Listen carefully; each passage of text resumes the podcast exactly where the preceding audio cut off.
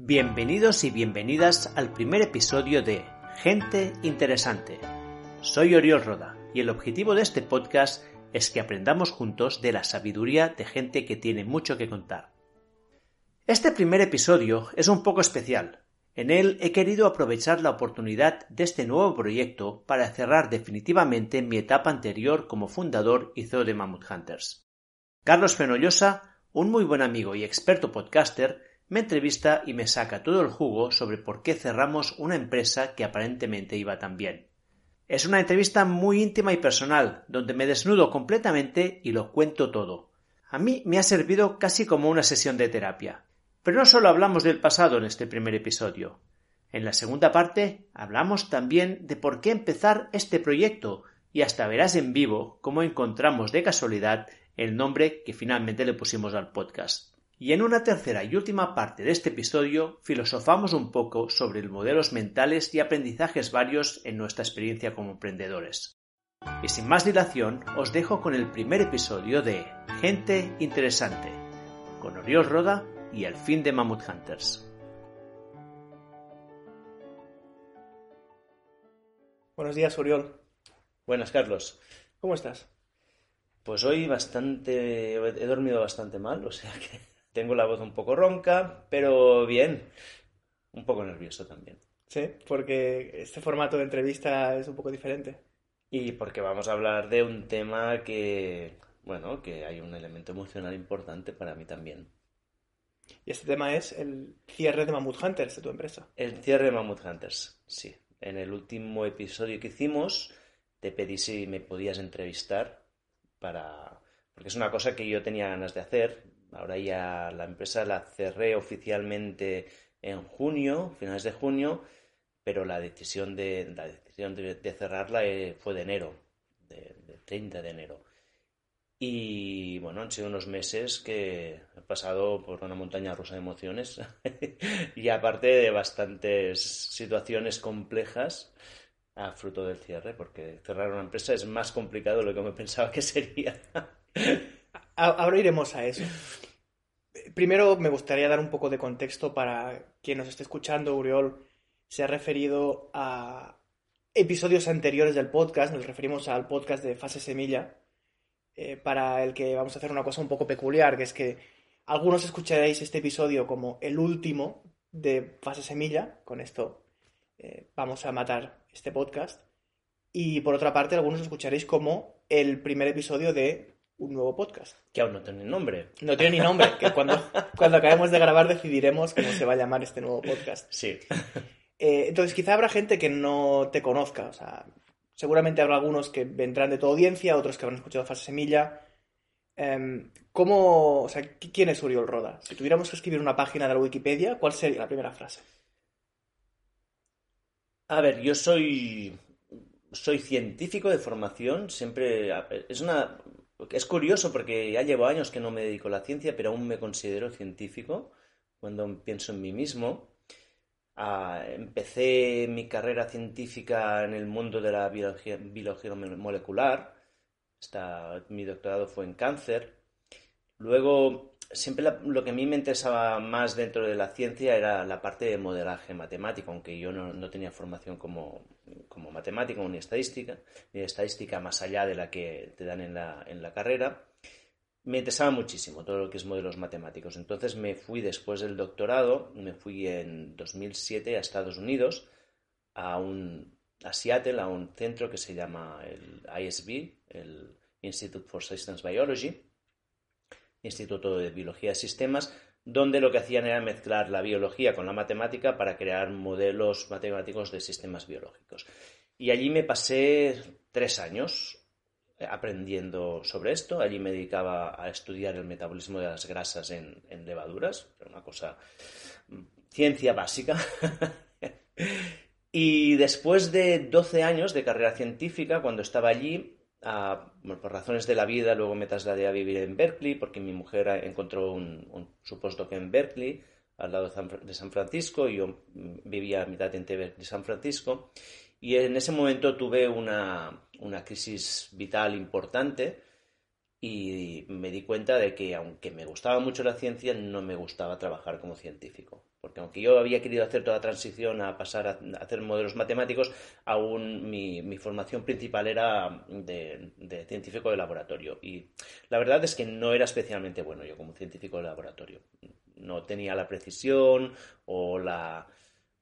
Bueno, tienes que tener un sello de habilidades que no eran las mías. Y además se estaba viendo que la carrera científica es una carrera extremadamente piramidal y meritocrática y veía como, bueno, yo no estaba progresando mucho, tuve una crisis vital y entonces se mezclaron aquí varias cosas que es, por un lado, mi otra gran pasión en la vida es, o mi gran pasión en la vida más que nada, siempre ha sido la montaña y, esto me llevó a hacer mucho deporte.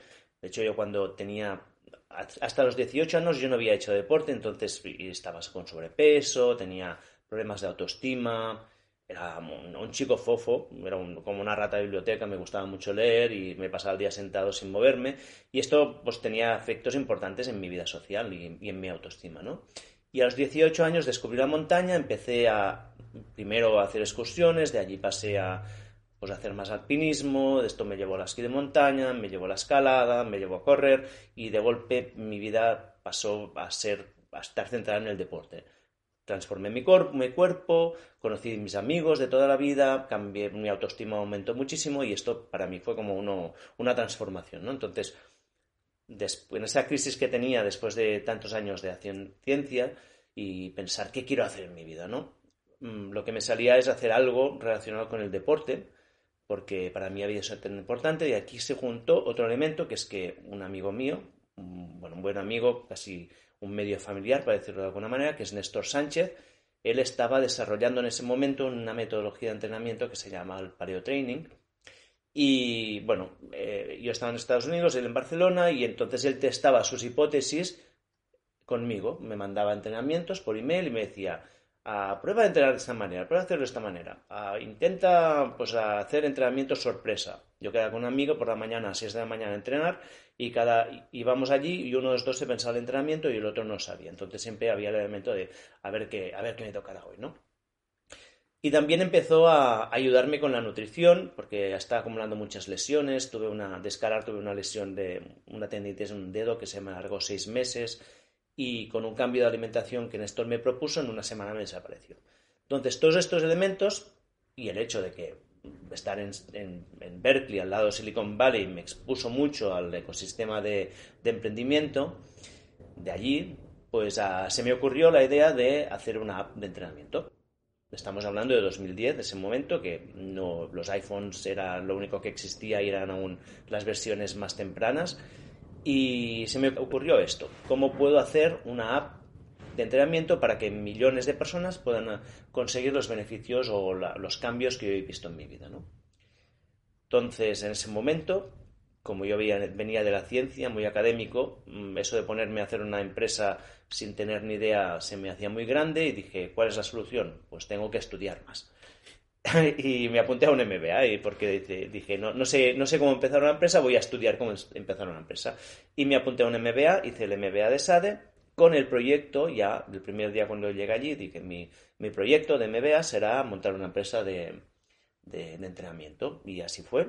Terminé el MBA en 2012. Eh, durante el MBA ya fundamos Mammoth Hunters y entonces empezamos principio éramos Néstor y yo, contratamos un desarrollador para hacer la primera web, no funcionó nada bien, tuvimos un año con esa web, con 30 clientes y sin crecer.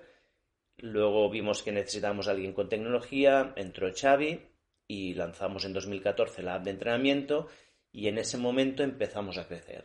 La app empezó a crecer, pasamos a tener a, pues de 30 a 100, 1000, 5000, 10000 y hasta 700.000 usuarios apuntados en la app empezamos a entrar en la rueda que, entras cuando estás en una empresa de, crecimiento y sobre todo cuando estás en el sector B2C, que es un sector donde lo que necesitas es muchos clientes gratuitos para que algún momento te lleguen a, algunos pocos a pagar.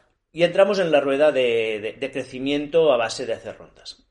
Mientras tanto, la app iba creciendo, iba muy bien, ah, tomamos algunas muy buenas decisiones y también cometimos errores y lo que pasó es que en 2017, cuando ya llevábamos tres años con la app, llegó un momento que nos encontramos en una situación en que un par de apuestas que habíamos hecho, que en su momento parecían muy buenas, no funcionaron tan bien como queríamos y teníamos que levantar otra ronda, pero no teníamos las métricas para levantar esa ronda. Esto es un...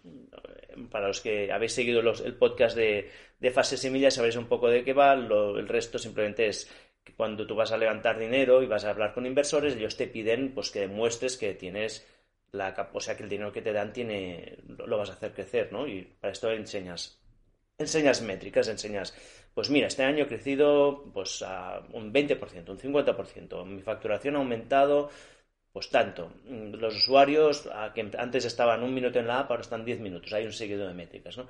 Y no teníamos las métricas. Y entonces hicimos un cambio de modelo que esto, de hecho, yo creo que es probablemente el, aprendizaje más grande que he tenido, que es decimos, muy bien, vamos a intentar ser sostenibles.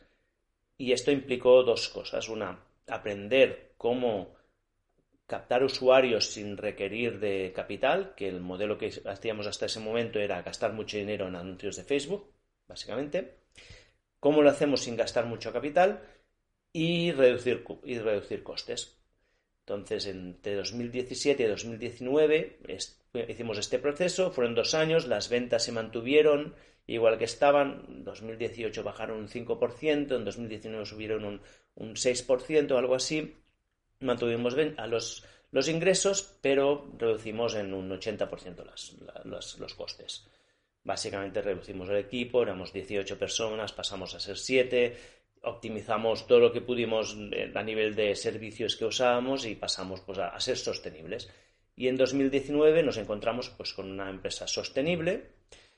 Ah, para hacerlo habíamos diversificado el modelo de negocio, teníamos dos, dos áreas, una era la app de entrenamiento y por otro lado habíamos empezado a crear contenido. La, parte de creación de contenido es muy interesante, si quieres luego te cuento más, pero bueno, al final era como dos patas que teníamos. Y en ese momento tuvimos que tomar, nos encontramos en otra situación de nuevo, que era que éramos sostenibles pero no crecíamos. Y nos preguntamos, ¿qué, empresa, qué tipo de empresa queremos? ¿Queremos una empresa pequeña que vaya haciendo y que se mantenga y, ya está? ¿O queremos una empresa que crezca? Y el modelo que siempre habíamos pensado nosotros era un modelo de crecimiento. Además habíamos captado inversores, los inversores querían un retorno y nosotros pensábamos que teníamos la obligación de buscar ese crecimiento con el riesgo muy grande que si apuestas por crecimiento, pues evidentemente tienes que gastar más dinero y puede ser que no te funcione, ¿no? Entras de nuevo en la rueda de, las apuestas, ¿no? Y hicimos esto y la manera, teníamos dos maneras de, pensamos dos posibles maneras de crecer. Una era mediante continuar con la parte de contenido que habíamos empezado o la otra era hacer la parte de desarrollar más la parte de la app. Y nos, decidimos por la app. Mm, entonces empezamos a, desarrollar de nuevo una app. En ese momento se habían juntado otros problemas que luego si quieres te los cuento. Pero lo que pasó así en, en corto es que la app tardamos dos años en desarrollarla y cuando la lanzamos, que fue en el 28 de octubre de 2021, ya no teníamos dinero. Llegamos allí que ya se había terminado el dinero que teníamos y el lanzamiento de la app fue bien, pero no suficientemente bien como para cubrir los pues la deuda que se iba acumulando y simplemente pues empezamos tuvimos que quedarnos sin equipo, sin equipo no tienes mantenimiento, ah, sin dinero tampoco puedes crecer y ese momento fue cuando decimos vale, muy bien, ya lo hemos probado todo, hemos hecho la apuesta final, de hecho cuando hice una cada año siempre hacía como una carta a los inversores y cuando hice la carta en 2020 fue, el título fue Vamos a quemar los barcos, ¿no? Y la dijo, vamos a hacer una apuesta final, vamos a ver si la app funciona y conseguimos hacerla crecer, pero sabemos que si fallamos esto implica la muerte de la empresa. Vamos, y así es. Y pasó esto.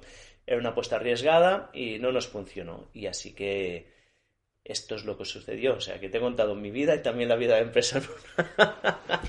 y, he tomado varias notas. Eh, vamos a hablar de las dos cosas, de, tu vida y de la vida de la empresa. Y creo, creo que dejaremos para un poco más adelante, para, la audiencia, la parte del cierre. Para que también sepan qué, qué significa cerrar una empresa. uno de los puntos que has comentado es que llevas tres años viendo morir la empresa lentamente. O sea, es una muerte, digamos, por desangrarse, eh, no es una muerte de ir corriendo muy rápido y estamparse con la pared. La metáfora típica de las startups, de las empresas de rápido crecimiento, es que estás construyendo un coche a toda velocidad por la autopista, que hay un muro a 3 kilómetros y que tu objetivo es acabar de construir el coche y aprender a conducirlo y aprender a frenar o a esquivar el muro antes de llegar al muro. Y hay muchas empresas que de, pues, de un día para otro se les acaba el dinero y cierran, ¿no? En tu caso intentaste probar varias cosas, intentaste pivotar. Eh, además recuerdo las conversaciones, recuerdo los correos que ibas enviando. Y mm, me gustaría saber qué es lo que te hizo intentarlo hasta el último momento versus haber tirado la toalla en 2019 cuando ya digamos que racionalmente tu cerebro te decía de una cierta manera que la empresa no iba a prosperar, pero tú emocionalmente decidiste seguir tirando para adelante. Sí, de hecho me acuerdo, ¿no? Que había un momento que, que yo te llamé en, en finales de 2019, que era como, estoy, estoy para cerrar, porque, porque esto veía que habíamos llegado a un punto que era, o sea, hay una, otra metáfora que se usa mucho en las empresas, es la del zombie, ¿no? El muerto viviente, cuando llegas a una empresa que, que está allá, que va tirando, pero que no hace ni, ni crece ni no crece, y yo me daba miedo quedarme, quedarme con un zombie. ¿Por qué no cerré? la razón principal es, es, una, es una razón emocional. Y, y estuve meditando mucho sobre ello en ese momento y no sé, a ver, con perspectiva las cosas evidentemente puedes, luego dices, hostia, me equivoqué o no me equivoqué. Yo creo que hay dos tipos de equivocaciones que puedes cometer en la vida. Una es las equivocaciones que cuando las tomas tú no puedes saber que estás equivocándote y luego las equivocaciones que sabes que cuando las estás tomando mm, estás asumiendo un riesgo y, eres consciente de que, bueno, es un riesgo que puede funcionar o no. Este fue de este segundo caso. Lo hice sabiendo que el riesgo de fallar era altísimo, de hecho yo me ponía un 30% de posibilidades de éxito, pero no cerré porque sabía que si cerraba en ese momento siempre me habría quedado la espinita de no haber hecho el último intento. Y esto también es forma parte un poco de, mi carácter y es una de, mis ah, fortalezas, debilidades, ¿no? Porque esto es muy divertido cuando haces entrevistas a la gente y le preguntas. Esto es un, es un tip que, Carlos seguro que, ya ha dado porque él domina mucho esto, pero cuando yo hacía entrevistas a la gente siempre les preguntas. Ah, dime tus fortalezas y debilidades. Y al final la gente siempre te dice, ah, no, bueno, te dice cosas que son muy típicas. Al final, cuando, cuando haces esta pregunta, simplemente intentas ver si la persona se conoce un poco a sí misma. Porque no hay realmente cosas que sean fortalezas y debilidades. Hay atributos que en ciertas características van muy bien y en otros no. Y una de mis fortalezas y debilidades es, la, es que soy muy testarudo, extremadamente testarudo. De hecho, podría llegar a decirse que tengo un punto obsesivo, que yo creo que es muy característico en gente que empieza, empieza empresas, porque o tienes este punto un poco obsesivo de, meterte a fondo y de, luchar, o, es difícil muchas veces, superar las fases de, difíciles que tiene toda empresa. Pero yo creo que aquí me pasé un poco. Pero bueno, igualmente yo en ese momento había, yo creo que había una opción real, había, era baja, no era despreciable, yo la ponía un 30% y, y para mí había un elemento de decir, bueno, si lo pruebo para sacarme esta espinilla y, para si cierro, pues dejarlo todo atrás. Y de hecho, en este sentido ha funcionado. Yo he cerrado y no he mirado mucho hacia atrás en el sentido de que no me arrepiento de haber cerrado. Sí que creo que un año esto fue en 2020, a principios de 2020. En 2021 sí que yo me equivoqué. Y yo probablemente tendría que haber cerrado en 2021. Y si quieres te cuento por qué. Pero en ese momento sí que hubo un error que era muy evidente, que no lo afronté y que me causó un año de mucho dolor. ¿Qué fue? No despedir a una persona en el momento adecuado. El, el tema despedir y creo que hablaremos más veces de decisiones racionales y emocionales. Despedir, yo creo que es una de las decisiones que tu parte emocional sabe mucho antes que tu parte racional. O sea, cuando llevas durante una semana que te metes a la cama y lo último que piensas antes de irte a dormir es en que debería despedir a tal persona, pero luego tu parte racional lo justifica y intenta pues, dar otra oportunidad, voy a probar a hacer esto, voy a probar a hacer lo otro. Yo creo que, eh, vamos, cuando lo he hablado con, con gente es un sentimiento muy habitual. O sea, que despides a una persona, cuando se toma la decisión de despedir a una persona, es porque has agotado todos los argumentos racionales y al final te das cuenta de que lo deberías de haber hecho antes, cuando al segundo día de que no duermes por culpa de esta persona. Sí. Y probablemente en este caso, y, yo creo que este sí que es un aprendizaje que, esto ayer te lo comentaba, que hablábamos un poco preparando esta entrevista y dije, hay una cosa que sí que me gustaría comentar, que es como los aprendizajes que puedes sacar de las cosas que no han funcionado en la vida, ¿no? Y, tengo un poco un framework alrededor de esto. Pero hay, y, mi framework es, en, en, definitiva, el framework que tengo es que en general no aprendes de los errores, sino que aprendes de los éxitos que has cometido mientras cometías errores, ¿no? Luego sí que este cuento más. Pero este concreto sí que es un aprendizaje de un error concreto, ¿no? Que es, es probable que si hubiera despedido a esa persona un año antes, es probable que esto también hubiera desencadenado el cierre de la empresa. Pero en ese momento era tan evidente que la cosa no iba bien y, me llevaba, y esto me, causó tanto estrés y tanto, tanta ansiedad y tanto agotamiento que habría sido mucho mejor cerrar antes y ahorrarme ese estrés y ese sufrimiento que no alargarlo, ¿no? Y, y aquí sí que es yo creo que esto es un error que no cometeré otra vez, que es si se tiene que, o sea, hay un momento que tienes que decir, ya está, basta, ¿no? Y, en ese momento no fui capaz, ese, asumo completamente el error de no fui capaz de tomar esa, esa decisión, decisión, y esto, bueno, me llevó a un año más de, de sufrir mucho. ¿Crees que este tipo de decisiones son las que diferencian a un emprendedor de un empresario? Yo la, la broma que hago siempre es que uno es emprendedor cuando tiene un PowerPoint y, se reúne para tomar un café con los amigos y le explica su plan de negocio, pero uno es empresario el día que tiene que pagar nóminas y despedir a gente. Mm. Y yo me doy cuenta en mi entorno en que, bueno, yo conozco muchos emprendedores, nosotros lo somos. También conozco empresarios. Y en cierta toma de decisiones hay opiniones muy encontradas.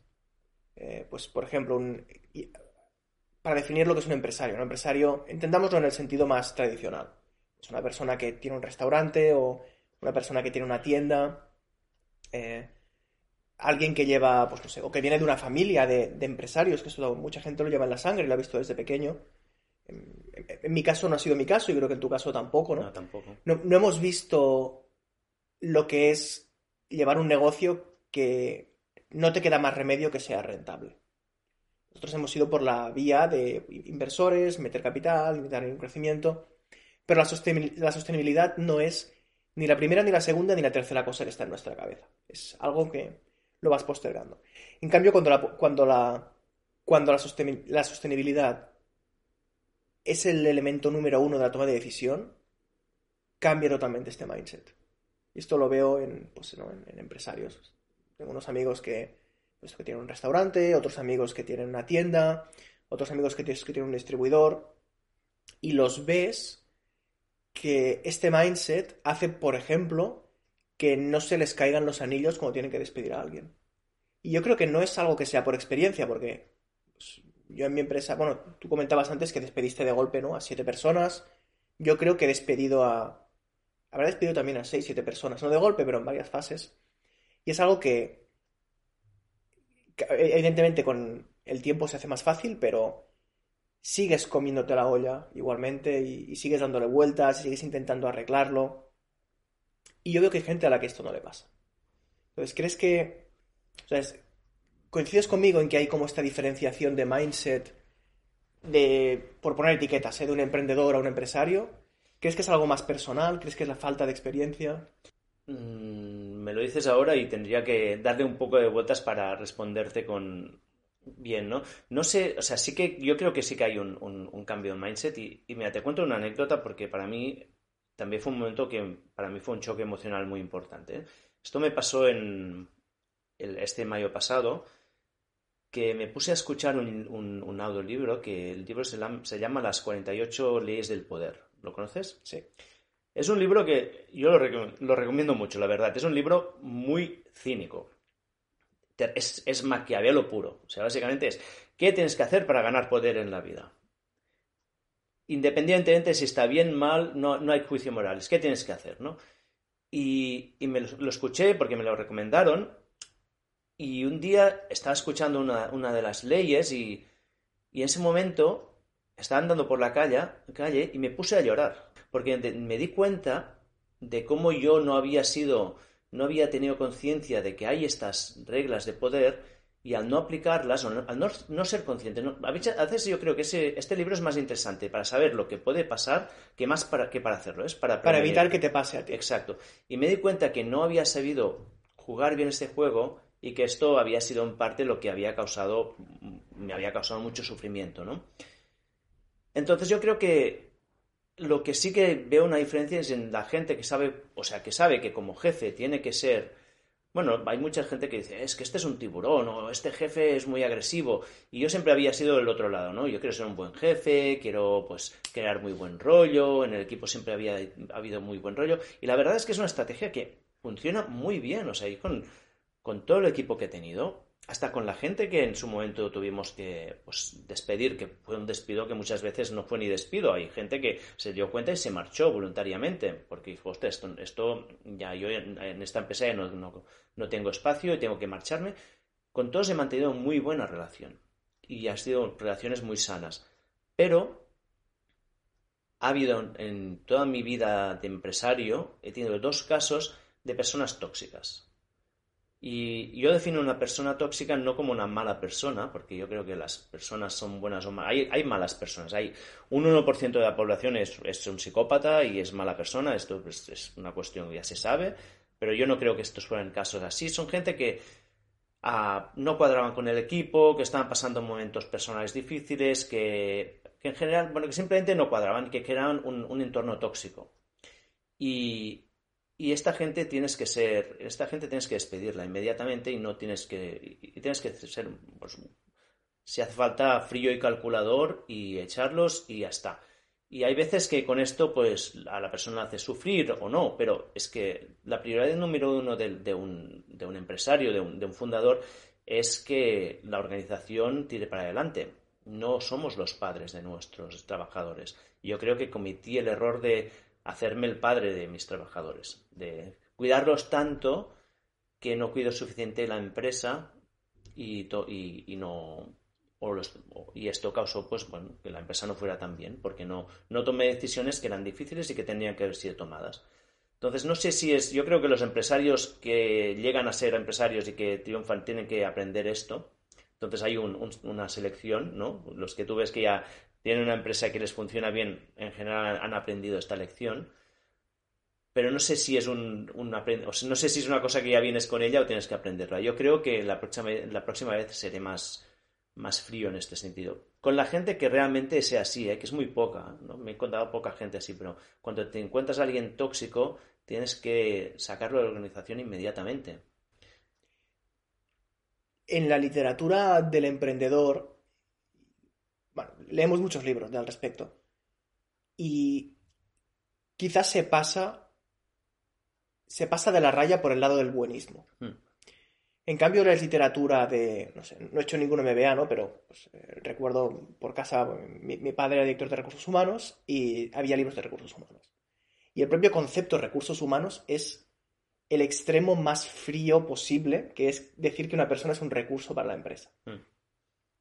Entonces, claro, hay los humanos somos así, ¿no? Está la ley del péndulo. No queremos considerar a nuestro equipo recursos humanos, entonces ahora tenemos directors of people o directors of culture en vez de tener directores de recursos humanos y eh, les ponemos futbolines y ahora resulta que con el COVID gente tipo pues Twitter, Google, Tesla se han dado cuenta de que pues les das el brazo, o sea, les das la mano y te cogen el brazo. Y volvemos otra vez al péndulo diciendo ¿no? que Elon Musk dice que todo el mundo tiene que volver a la oficina porque si no la empresa no funciona y tal. E, es difícil quedarse en este punto medio. O quizá el arte, ¿no? El arte de un buen jefe, de un buen empresario, es estar en este punto medio, es ser generoso con la gente con la que puedes serlo y no dar tu brazo a torcer con la gente con la que no puedes. Que evidentemente esta gente no debería estar en la empresa, pero bueno, a veces tienes control y a veces no tienes control. Pero sí, yo, yo estoy de acuerdo contigo en que hay... Todos queremos ser un buen jefe, pero no somos el padre de nadie, pese a que muchas veces la literatura te dice que tú tienes que ser el psicólogo de tu equipo y tal. Yo he tenido conversaciones personales, a veces con gente de mi equipo, que no he tenido con mi pareja. Porque el nivel de confianza es diferente, evidentemente, y hay una cierta distancia, ¿no? Pero he tenido gente del equipo que me ha explicado sus problemas de salud y problemas de tal, que no me parecía que fueran una justificación para no trabajar, sino que era, genuino. Y a veces con, amigos más cercanos esto no lo haces, ¿no? es, muy curioso, es un rol muy, muy curioso el de emprendedor barra empresario y tienes que hacer una serie de cosas que yo creo que nadie, te prepara para ello. No sé si en el MBA tenéis una asignatura que es eh, arrimar el hombro para que te lloren los trabajadores cuando se divorcian o cuando su hijo tiene que estarse tres meses en el hospital o cosas así. No, yo en el MBA no, aprendí de recursos humanos no aprendí casi nada, tengo que decir. Yo creo que es que es, no, no hay ciencia, aquí es, es las relaciones humanas son la cosa más compleja que hay, entonces no, no intentar hacer mucha ciencia, simplemente tienes que aprender y saber, tienes que aprender a poner los límites y sobre todo tienes que identificar qué personas no funcionan en un equipo y saber y, aprender a tomar las decisiones de, pues sí, pues esto implica tener una conversación desagradable, esto implica que dejas a una persona en la calle. También es verdad que es muy diferente, depende de qué sector estás. ¿eh? Nosotros estamos en el sector tecnología, que no dejas realmente nadie en la calle porque la persona al día siguiente ha encontrado trabajo, ¿eh? porque son sectores con mucha con más demanda que oferta. Pero bueno, si, si pues la, familia de mi madre, de mi, de mi mujer, tienen una, una tienda y tienen pues, gente en la tienda que algunos funcionan mejor o no y son gente con poca formación y claro, allí despedir a una persona de 50 años con poca formación sí que es, te tienes que pensar más, porque a lo mejor esa persona sí que la dejas ah, muy desemparada, pero al mismo tiempo, si no te funciona, es que a lo mejor el negocio no tirará y al final tendrás que echar porque el, negocio cierra. Yo creo que es el, tema es saber cuál es tu objetivo como, como empresario, ¿no? Que es que ese proyecto tire adelante. El proyecto incluye la gente, pero la gente tiene que ser la adecuada para ese proyecto. Y, a veces nos pensamos que, al menos yo tenía la mentalidad de no hay malos trabajadores, hay malas posiciones, ¿no? Si una persona trabaja bien, tienes que buscarle el espacio para que se... Y no, hay veces que la organización necesita esto y, y ya está. Y, hay, y en este caso concreto, lo que pasó es también que la posición que habíamos, la persona que contratamos, fue tener una posición de tanta responsabilidad que nos vimos atados a esa persona, ¿no? Porque eh, una cosa que no he explicado es que en medio de todo este tumulto de, cosas que nos pasaron en Mammoth Hunters, el CTO que teníamos, Xavi, que era muy bueno y muy buen amigo, por razones personales tuvo que marcharse de la empresa, porque, porque se tuvo que marchar a otro país a vivir, porque su mujer era extranjera, y, nos quedamos sin CTO. Entonces la persona que contratamos de nuevo era el nuevo CTO. Un CTO tenía la responsabilidad de tirar adelante la app y esa es la persona que nos funcionó, bueno, que fue, nos salió rana. Entonces nos vimos atrapados en, es quien está desarrollando la app, pero no funciona. Y, y, no, y no tuve el coraje de decir, no funciona, es que si no funciona ahora, no funciona en seis meses ni en un año. Y, la, y luego, bueno, lo sabía, no tomé la decisión y, pasó lo que, lo que realmente me temía que, pasaría, que es que me iba diciendo, la app saldrá en dos meses, al cabo de dos meses, no, no, dentro de un mes, al cabo de un mes, dentro de un mes, y así nos pasamos un año. Y mientras tanto la caja iba bajando, la caja iba bajando, el equipo... Llegamos a montar tres campañas de lanzamiento. Teníamos que salir, estábamos todo programado para salir en enero de 2020. Teníamos todos los emails creados, teníamos todas las campañas hechas. Lanzamos el primer correo y de golpe el desarrollador nos dice, no, no, es que no saldrá el 1 de enero. ¿A cuándo saldrá? En 30 bueno, pues vale, nos, pues nos esperamos al 30. El equipo ya de marketing era, pues bueno, vale, 30 de enero. No, no, está, no saldrá hasta marzo. Bueno, pues preparamos la campaña de, primavera. Preparamos de nuevo toda la campaña primavera. En marzo fue, no, no, no saldrá hasta junio. Y yo, hostia, tío, que ya es la tercera vez que me lo dices, ¿no? Y era evidente que no saldría en junio. Preparamos la campaña de verano. Llegamos al verano, no, no saldrá. y al final no salió hasta finales de octubre. Y no salió porque llegó un momento que yo me cansé, le saqué todo el poder que tenía y empecé a, hacer otra cosa que no se tiene que hacer, que es el micromanaging, que es decirle cada día, ¿qué has hecho hoy? ¿Qué has hecho? Hoy harás esto, hoy harás Y, entonces salió cuando entré yo en esa fase de hipercontrol absoluto, pero claro, esto me quemó a mí, terminó de quemar a otra persona y, bueno, salió la app, pero el coste fue demasiado alto, el desgaste personal fue absoluto. Y también ya llegó un momento que era demasiado tarde. Ya, no, ya se había quedado, nos habíamos quedado sin dinero. Te voy a hacer una pregunta y si no quieres no la respondas. Cuando fichaste a esta persona, esta persona la fichasteis por necesidad, porque marchó el anterior CTO. Y fichar gente técnica es, complicado porque, lo has dicho antes, hay más demanda por parte de gente técnica que oferta. No, no, no hay más demanda que oferta, pero en determinados roles sí, pues difícil encontrar a alguien que sea realmente válido. Y a veces te encuentras en la disyuntiva de, qué hago. Em, no ficho a nadie, vuelvo a empezar el proceso, o me quedo con el mejor de los que he encontrado hasta ahora.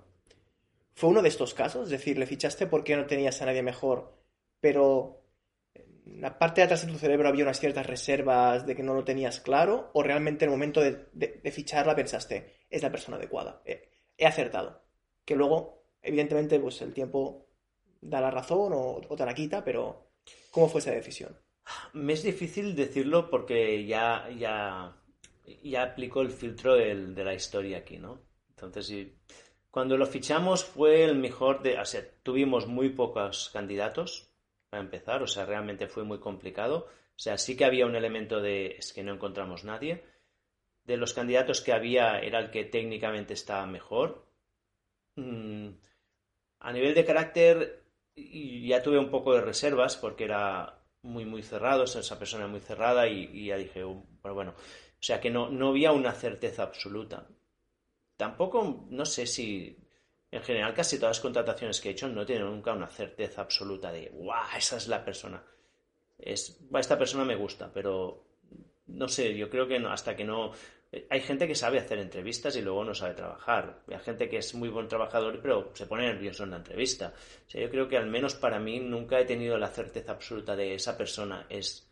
A menos que la conociera, ¿eh? porque también he contratado alguna vez a gente que conocía bien, que decía, es que esta persona cuadrará aquí porque la conozco mucho, ¿no?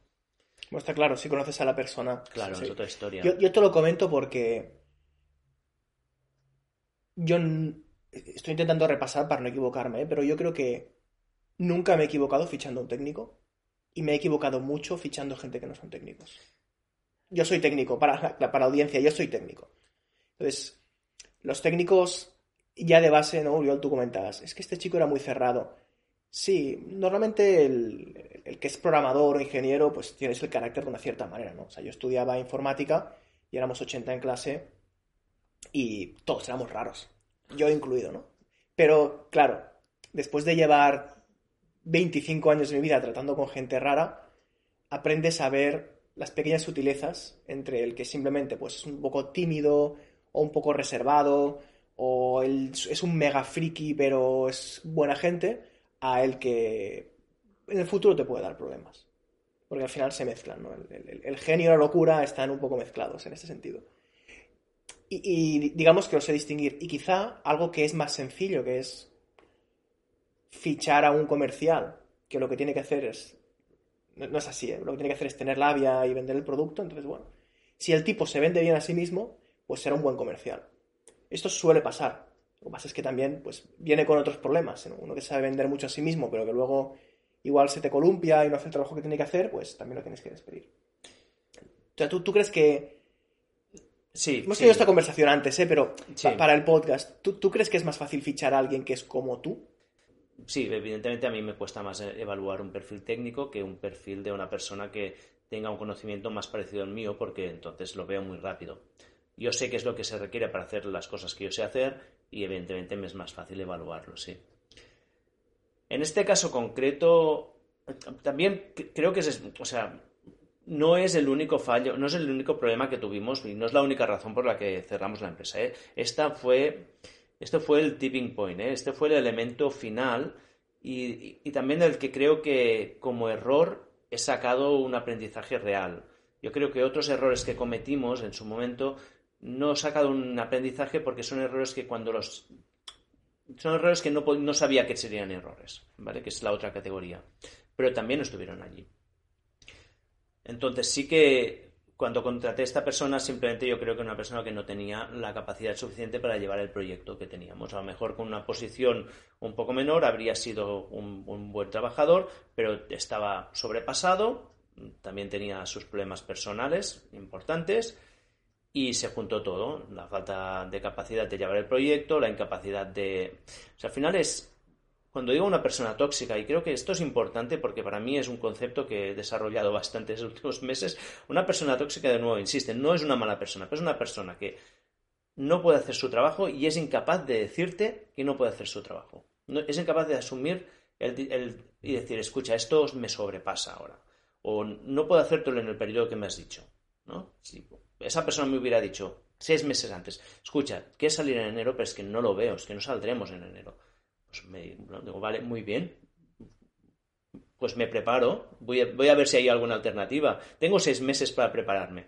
Pero si no me dice nada y al cabo, y cuando faltan 15 días, 15 días me dice, no, no, no saldrá, no tengo tiempo de reacción. ¿no? Y esto es lo que pasa sistemáticamente, era incapacidad de asumir que no, el proyecto no, no le superaba y, crear falsas expectativas y esto pues creaba en el equipo pues una, bueno creó un muy malestar en el equipo porque el resto de la gente estaba pendiente se sentían inútiles sentían que estaban haciendo trabajo duplicado también yo creo que muchos veían que yo no reaccionaba y que era como ¿por qué no despides a este tío ya de una vez?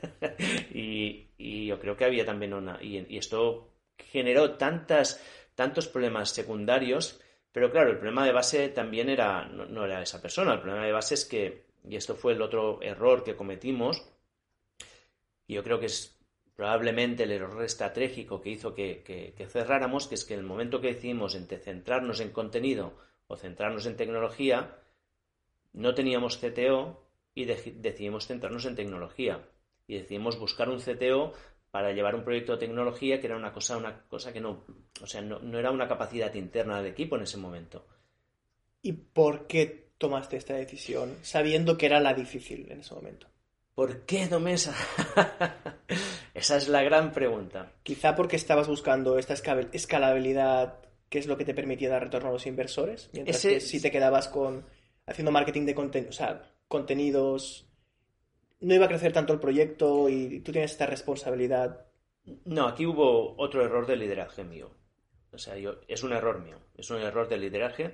Lo que pasó es, yo ya llevaba un tiempo meditándolo, dándole vueltas, esto sí, esto no, y un día hicimos un retreat, un, julio, nos fuimos pues todo el equipo juntos a, de hecho, aquí en Vilanova, en, en un terreno que está en las afueras, a pasar el día en el campo, y, puse sobre la mesa las situaciones que hay y dije, mira, la empresa está estancada, llevamos tres años sin crecer, queremos crecer y, y tenemos que buscar qué es lo que nos motiva, ¿no?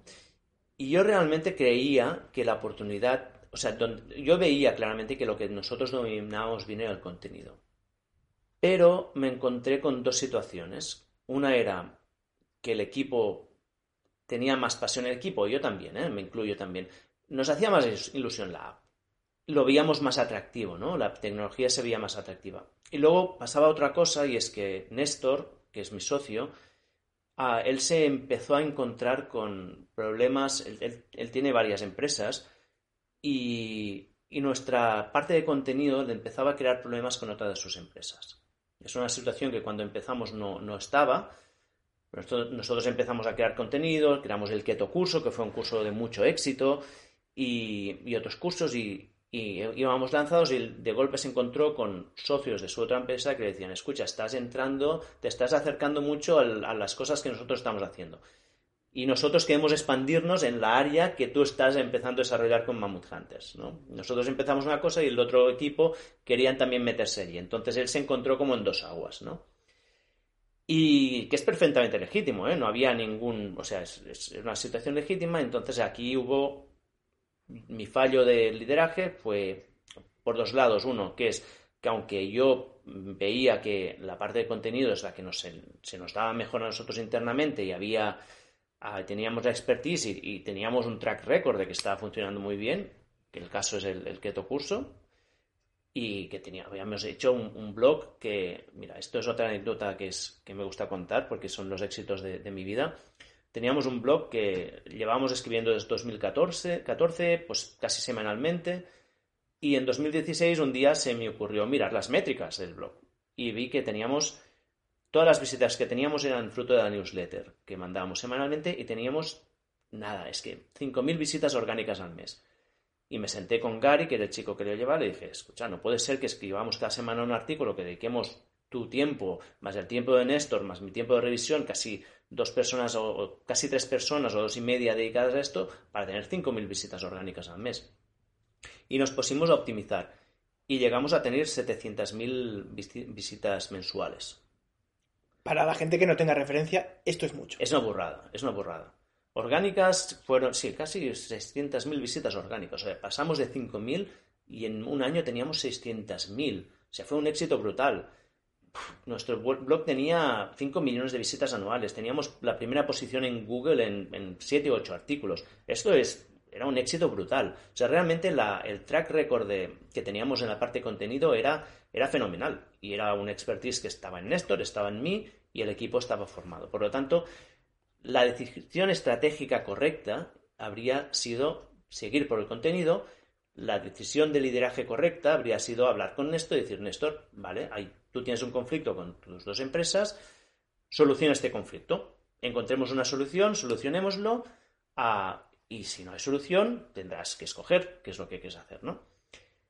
Y no lo hice esta, y aunque era en ese momento las excusas de, bueno, pues Néstor, Néstor le va mal, el equipo quiere la otra cosa, a mí también me hace ilusión la otra cosa, me hicieron tomar una decisión equivocada. En ese momento también había un elemento que esto se tiene que tener en cuenta, que es que teníamos ya una app que funcionaba, teníamos una app que nos generaba el 50% de los ingresos.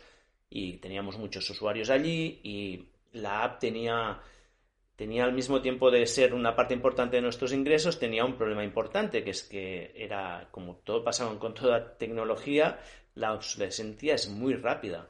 Entonces, si no mantienes una, si no mantienes la parte tecnológica, se te cae. De hecho, esto ha pasado, que ahora te lo cuento, habrá pasado esta semana que la app que teníamos, la, la última versión, se ha caído por ninguna razón en particular. No hay nada que ha fallado. Simplemente, pues yo que sé, alguna librería se tenía que actualizar, ha habido algún cambio, yo qué sé, hay alguna cosa, cualquier cosa.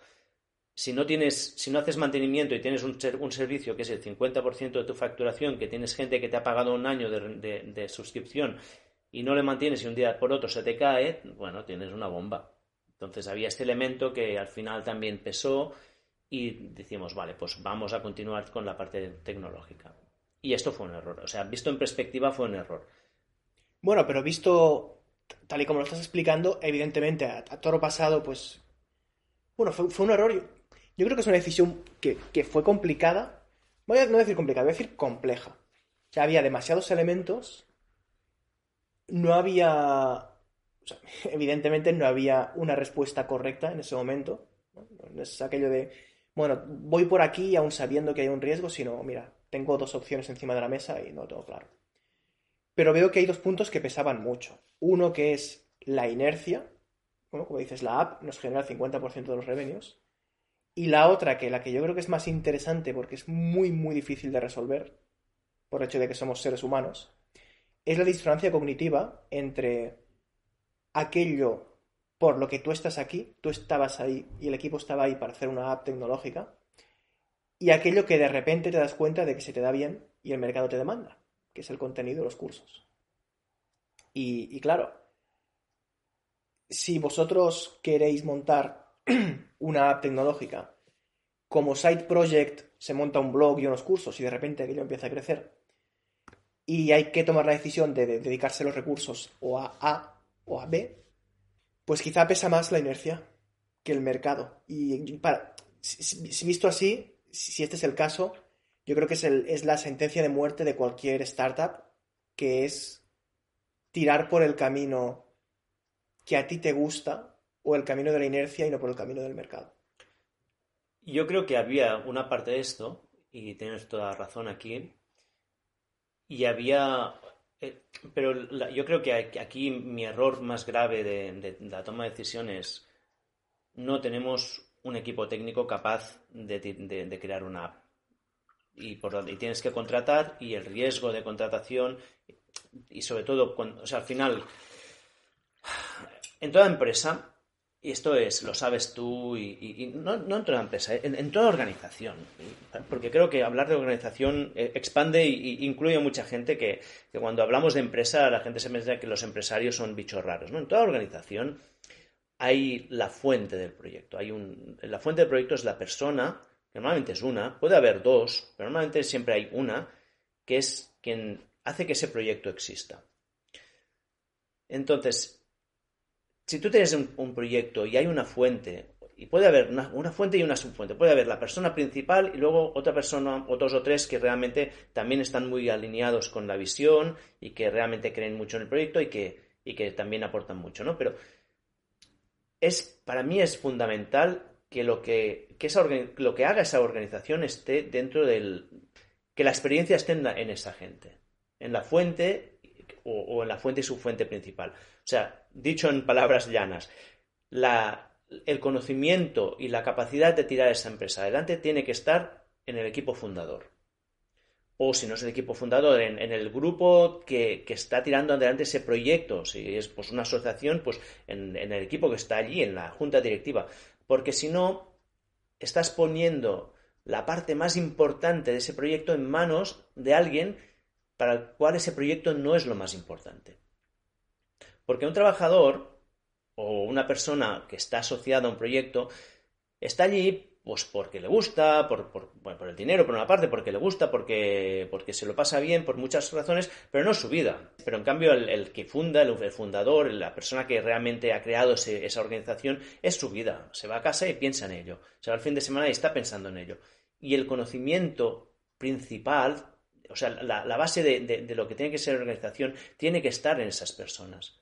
Y aquí fue, el, aquí fue el error estratégico grave que yo cometí, que es, vamos a tirar por la parte tecnológica cuando ya no tenemos en el equipo fundador alguien que sepa de tecnología. Por lo tanto, nos ponemos en, manos, en las manos de un trabajador que puede ser que funcione, puede ser que no, pero en todo caso no es su proyecto vital no es un founder o no tiene mentalidad de founder. No tiene mentalidad de founder. La idea es encontrar a alguien que entre con mentalidad de founder es muy, muy, muy, muy, muy, muy, complicado. Yo, te diría que es imposible. En Optimus Price, por Optimus Price han pasado, lo digo por encima, ¿eh? 25 personas entre gente que ha entrado y salido.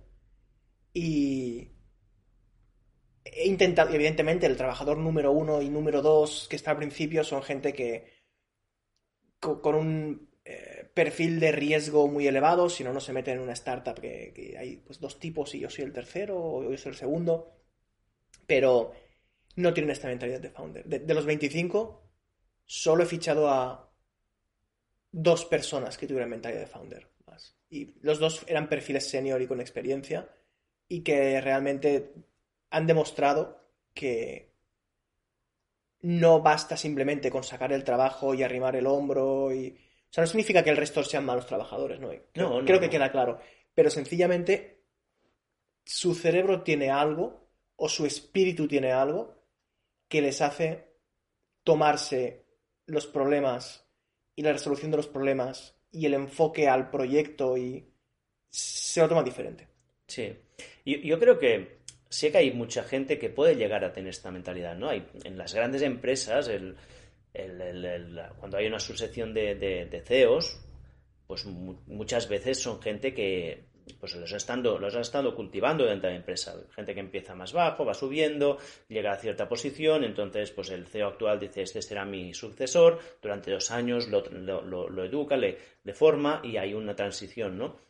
Hay, sí que hay modelo, pero es, lo, que, lo que yo quiero decir es que era muy arriesgado pues decir, vamos a encontrar un CTO, vamos a contratar un CTO, un CTO porque es que las posibilidades de éxito de acertar eran muy bajas y, no, no, hay tiempo para que esa persona se forme tampoco, tenía que tomar la, responsabilidad de hacer una app nueva, ¿no?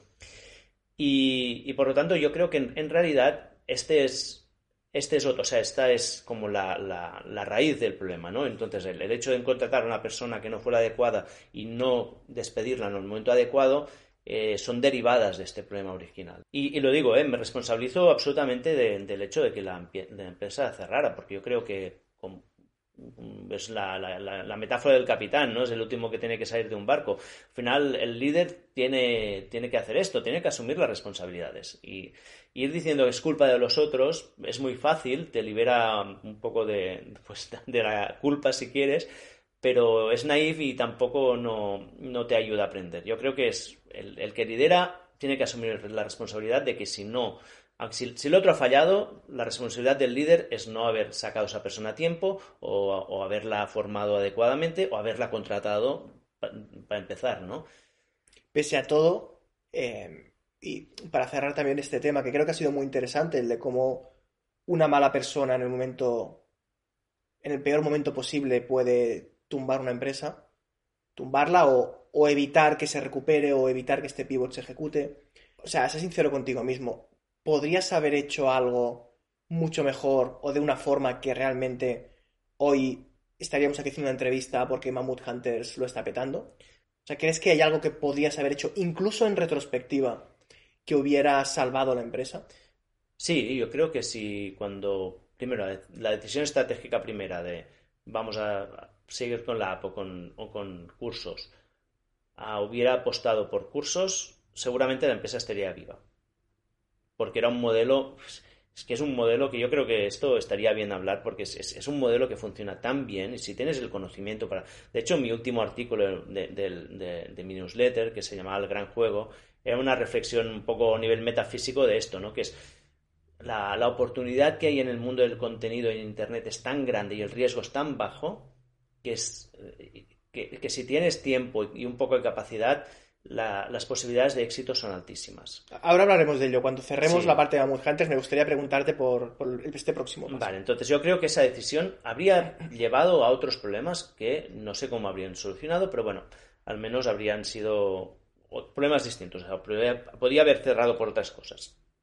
Principalmente si Néstor no hubiera podido solucionar su problema ante entre las dos empresas que tenía y hubiera tenido que pues, dejar Mammoth Hunters porque la otra empresa pues, realmente es una empresa que va muy bien y que lo hace muy bien.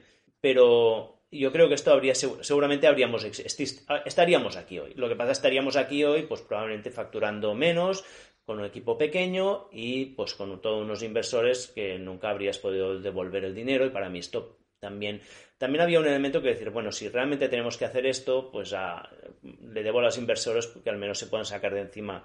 ¿no? Si la empresa no va a crecer, al menos que se la puedan sacar de encima de alguna manera, ¿no?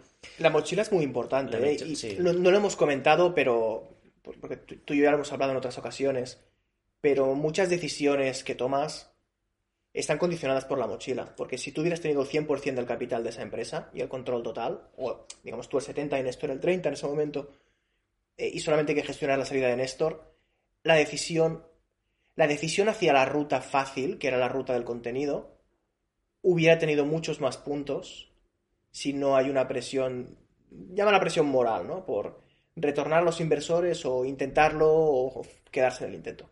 Sí, eso jugó. Y luego sí que la otra decisión que yo tendría que haber tomado, y esta sí que, de nuevo, este es un error que cometí, sabiendo que era un error, yo tendría que haber despedido a esa persona un año antes y, buscar una solución, hacer el pivote en ese momento, y no lo hice. Y con un año antes habría tenido un año de tiempo para hacer cambios, para buscar alternativas, para encontrar soluciones. Cuando me encontré que al final la persona, de hecho, se fue. Y esto, de hecho, el desencadenante final de cerrar es que la persona se fue de un día para otro. Literalmente, empezó, llegó el lanzamiento de la app, dejó de trabajar, dejó de, contestar mis correos, dejó de, de, solucionar problemas que había y un día dijo, me voy. Y yo, ah, vale, ¿cuándo te vas? Hoy me voy. Ah, vale, y todo tu conocimiento, ¿a quién se lo pasas? Me importa, es igual, me voy. Eh, fue ese día que dije, ah, ya está ya, he hecho suficiente. Si lo hubiera hecho un año antes, no, pues no, me habría encontrado con ese problema de tal dependencia y sobre todo más a nivel personal, el sufrimiento que pasé. Néstor y yo nos pasamos muy mal ese año, ¿eh? porque era, era ver cómo se caía todo y me acuerdo de una reunión que, bueno, nos fuimos Néstor y yo a pasear por el bosque en julio de 2021 y era como, cerramos, es que ya está, es que no está. Y al final no cerramos en ese momento porque dijimos, bueno, mira, ya está, sabemos que en tres meses saldrá y que, salga la app, ya está, menos que salga. Y luego cerramos. Pero, pero hubo mucho sufrimiento, mucho sufrimiento, y yo creo que no, no se lo merecía. Pues para cerrar esta primera parte, em, ¿qué quieres que comentemos del cierre de la empresa en sí mismo? claro, cerrar la empresa no es simplemente apagar la luz y marchar. Hay todo un componente legal, hay un componente de pues, eh, social respecto a los socios, de proyecto, de clientes, de proveedores, de toda la parte emocional. A ver, yo creo que aquí es donde, al mismo tiempo, y, aquí es donde voy a hacer un argumento al contrario casi de lo que he dicho antes, de de, que se tiene que a veces ser duro y despedir a la persona adecuada, cuando una persona tóxica cuando toca. Por otro lado, durante todos mis años en Mammoth Hunters siempre he intentado pues, crear un ambiente positivo en todos los aspectos, ¿no? tanto de trabajadores, con la relación con los clientes y con la relación con los inversores. Con los inversores ya muy al principio lo que empecé a hacer es mandar un correo mensual con todas las, con, bueno, contando lo que estaba pasando en la empresa Transparencia absoluta. Es un trabajo que, era recurrente cada mes, que me llevaba prácticamente un día, un día y medio de dedicación, que muchas empresas no hacen porque piensan que tienen que centrarse, muchos, muchos emprendedores piensan que tienen que centrarse solo en crecer y un inversor una vez te ha dado el dinero pues ya está. Yo yo lo hacía porque de, nuevo creía en, que si yo fuera un inversor y estuviera al otro lado, me es lo que me gustaría y para tener una relación sana con alguien tienes que empezar tratando a la gente bien. Y la verdad es que recogí el fruto de esto. Cuando cerré la empresa, el día que dijimos cerramos, para que la tengas en contexto, yo tengo, tenía 330 socios en Mammoth Hunters, porque nosotros crecimos a base de hacer crowdfunding con la plataforma Crowdcube. O sea, tenemos muchos microinversores, algunos que habían puesto 100 euros, 1000 euros, 5000, 330, que cuando esto yo lo cuento a otros inversores, a otros fundadores, todos, bueno, me miran con una cara de, de espanto diciendo, ¿y cómo lo gestionas? Bueno, nunca tuve ningún problema de gestión con 330 personas. Bueno, con una sola persona, una sola persona que también fue tóxica por sus problemas personales y ya está. Pero el resto siempre lo que he recibido es apoyo y el día que decimos cerrar, lo que recibí es apoyo. Hicimos una junta y no hubo ninguna persona que ni me echara en cara lo que no había hecho, lo que había dejado de hacer, ni que estuviera enfadada. Lo único, los únicos comentarios así un poco más ah, intensos de la gente, ¿qué podemos hacer para intentar salvar esto? ¿Qué podemos hacer? Va, Y todos era como la palabra ¿qué podemos? en, en plural, ¿no? Incluyéndose entre ellos. Y, y yo me acuerdo de salir de la reunión, de, de, esa reunión de, en la que anunciamos el fin de la empresa, sintiéndome muy arropado. Y para mí eso fue un momento muy bonito. El día que cerramos y que tuve que echar a los trabajadores que quedaban, nos fuimos a comer juntos y, bueno, nos contamos las historias y, fue un momento bonito. Nadie me echó en cara, nada. Al revés, con, esto, con toda la gente aún mantengo contacto y, y muy buena relación. Entonces, sí que me quedo, y esto creo que es importante, que tratar bien a la gente, tratar bien a la gente que tienes que tratar bien, que es el 99% de la gente, rinde. Y es importante. Rinde a nivel personal, rinde a nivel profesional, rinde a nivel de todo. Entonces yo creo que eh, lo he visto al terminar, ¿no? Porque cuando las cosas van bien, siempre van bien. Pero cuando hablé con la abogada que, concursal, que la que nos llevó el, concurso, me dijo, bueno, ¿cómo tienes otra relación? Y digo, tú vigila porque cuando cierras una empresa empiezan a salir de allí, bueno, lagartijas de todos lados y, la cosa se pone muy mal. Y yo pensé, a mí me parece que no, porque tengo una relación con la gente. Y se cumplió. O sea, no, no tuve ningún problema. Entonces, esta parte sí que estoy como muy agradecido de, la respuesta que tuve de, la gente que estaba implicada en el proyecto.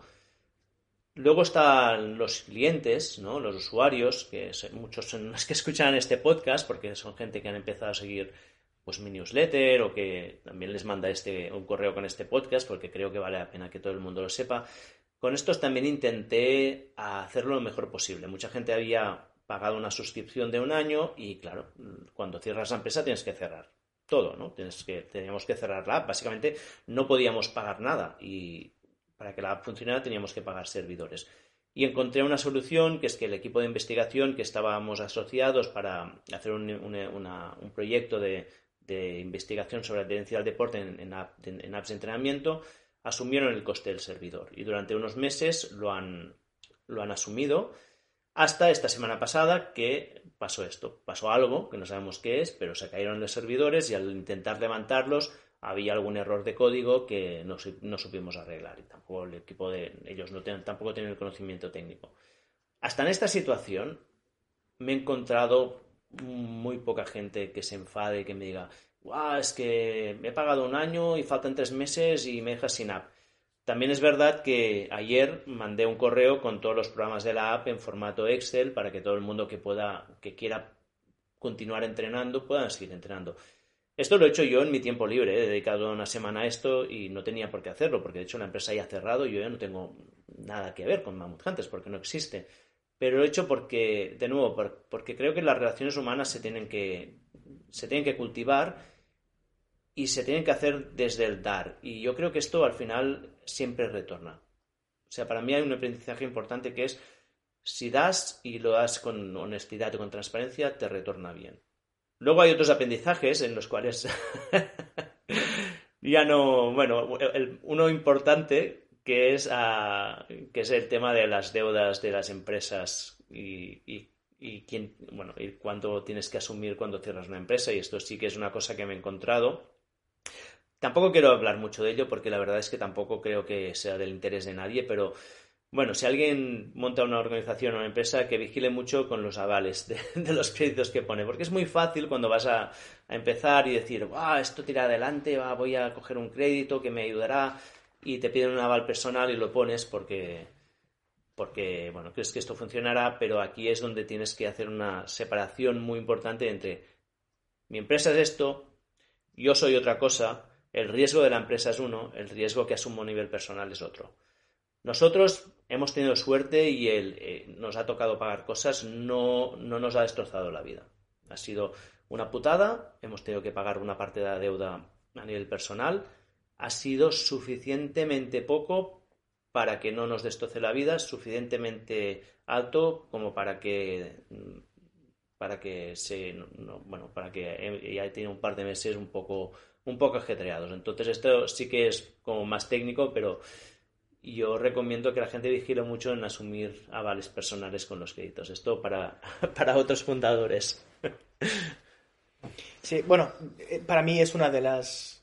Cuando monté la empresa, eh, lo hice con, el apoyo de un, amigo de la familia que, es gestor, muy buen amigo, y me dio como un par de aquello, direcciones generales para alguien que nunca ha montado una empresa me dijo, nunca firmes un aval personal y nunca despides a una persona que esté de baja.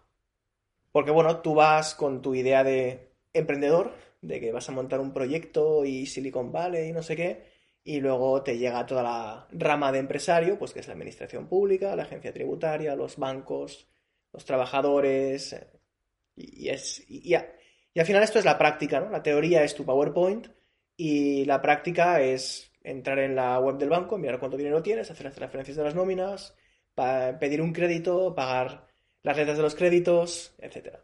Sí, pero hasta... el tema de este punto es que yo había sido muy cuidadoso con esto en, casi siempre, hasta que un día no lo fui. ¿Pero fue por error? O sea, digamos, ¿te engañaron o firmaste pensando no pasar nada?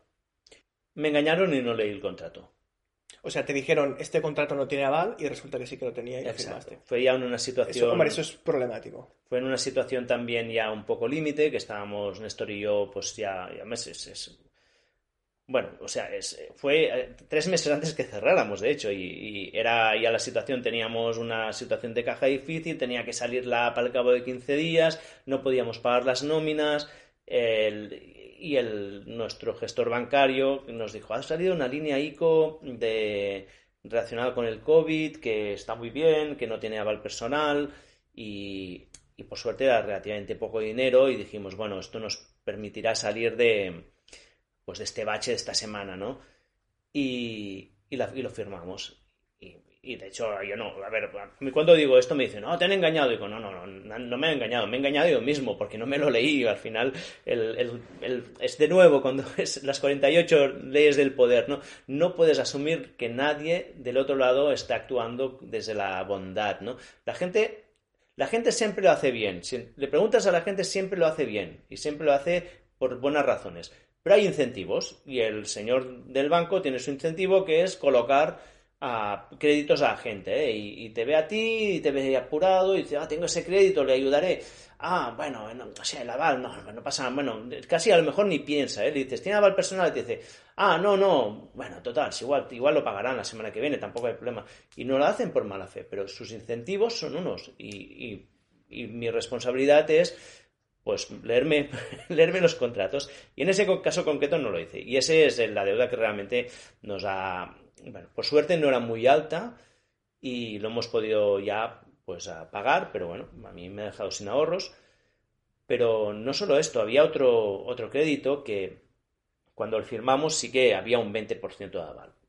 Que cuando lo, firmamos, sabiendo que había ese aval, y Néstor y yo lo hablamos y dijimos, bueno, que además eran 6.000 euros de aval, y dijimos, bueno, vale, a malas, a muy malas, muy malas, pues son 3.000 euros tú, 3.000 euros yo, es una putada, pero bueno, ¿podemos vivir? ¿Podemos pagar estos 3.000 euros y seguir viviendo? Sí, vale. Pero lo que ha pasado es que ahora el banco nos se dedica a reclamarnos el 100% de esta deuda, cuando solo puede reclamarnos el 20%. Y eh, al final de todo pagaremos ese 20%. ¿eh? Y esto ya el abogado nos lo ha dicho, pero de momento yo estoy recibiendo dos llamadas diarias. ¿Puedo hablar con el responsable de Mammoth Hunters? Yo, no. o sea que al final hay un elemento que esto sí que no me lo esperaba, que yo me fui al banco y dije, que, bueno, tenemos que pagar 6.000 euros, bueno, pues los pagamos. No, no, no, o pagas el 100% o te tienes que esperar a todo un proceso legal que puede durar un año y mientras tanto te vamos a llamar dos veces a la semana. Mi, eh, bueno, mi, socio que es abogado está muy acostumbrado a abrir y cerrar empresas. Él tiene esta mentalidad de empresario y, y sabe lo que hay, ¿no? Y me dijo, si alguna vez te pasa, y no sé si quizá me lo dijo, está pensando en ti, eh, un día tienes que descolgar y ¿no? preguntar, ¿es señor Uriol Roda? No, no, se ha equivocado. Pero no es el teléfono y tal. Dice que no, que me he cambiado el teléfono y no paran de llamarme por un tal Uriol Roda y tal. Y si lo haces tres o cuatro veces, al final, pues acaba marcando como número equivocado. Bueno, pues mira. Que lo pruebes, ¿eh? Lo probaré. Que lo pruebes. Eh, sí, cuando estás en estas listas de, de, morosos, que muchas veces es ilegal, porque tú por contrato no deberías estar ahí, no te deberían estar llamando, porque tú no respondes personalmente más que por el 20%. Pero 48 leyes del poder, ¿no? Uno, si uno tiene el poder, pues lo va a ejercitar. Sí, sí. Y tú vas a sufrirlo. ¿Nos hemos dejado de comentar alguna cosa del cierre de Ambush Hunters que quieras añadir? Creo que ah, sí que hay un, elemento para mí que es como muy importante, que ha sido como el leitmotiv de mis últimos meses, ¿no? Que es, ¿qué he sacado yo de esto, no? Porque al final, cuando cierras un proyecto, yo he cerrado un proyecto al cual he dedicado 10 años de mi vida y, y toda toda mi energía estos años. O sea, no solo son 10 años, han sido 10 años de dedicación absoluta, de pasión absoluta. Y ha habido durante muchos días cuál es, qué es lo que he sacado, ¿no? Porque luego si luego cerras y, y, encima tienes que pagar a los bancos para, para cerrar, pues hay una sensación de pues de sentirse defraudado a veces, ¿no? Con uno mismo, ¿eh? Decir, hostia, he sido un tonto aquí, ¿no? Tendría que haber mirado más por mí mismo. Y, y bueno, y aquí se mezclaba otra cosa, que es que yo llevo mucho tiempo que pienso que hay, ese típico dicho de ¿no? que aprendes de tus errores, no cometes un error y esto te enseña y yo, sinceramente pienso que esto es, primero, que no es verdad, que es una manera que la gente tiene de, de auto engañarse o de un poco de lamerse las heridas, ¿no? Y de, de justificarse, ¿no? Pero que en realidad no se aprende muchos errores. Hay algún error concreto que sí que aprendes. ¿eh? Uno, el, por ejemplo, este de no despedir a una persona en el momento adecuado, es un error que puedo aprender.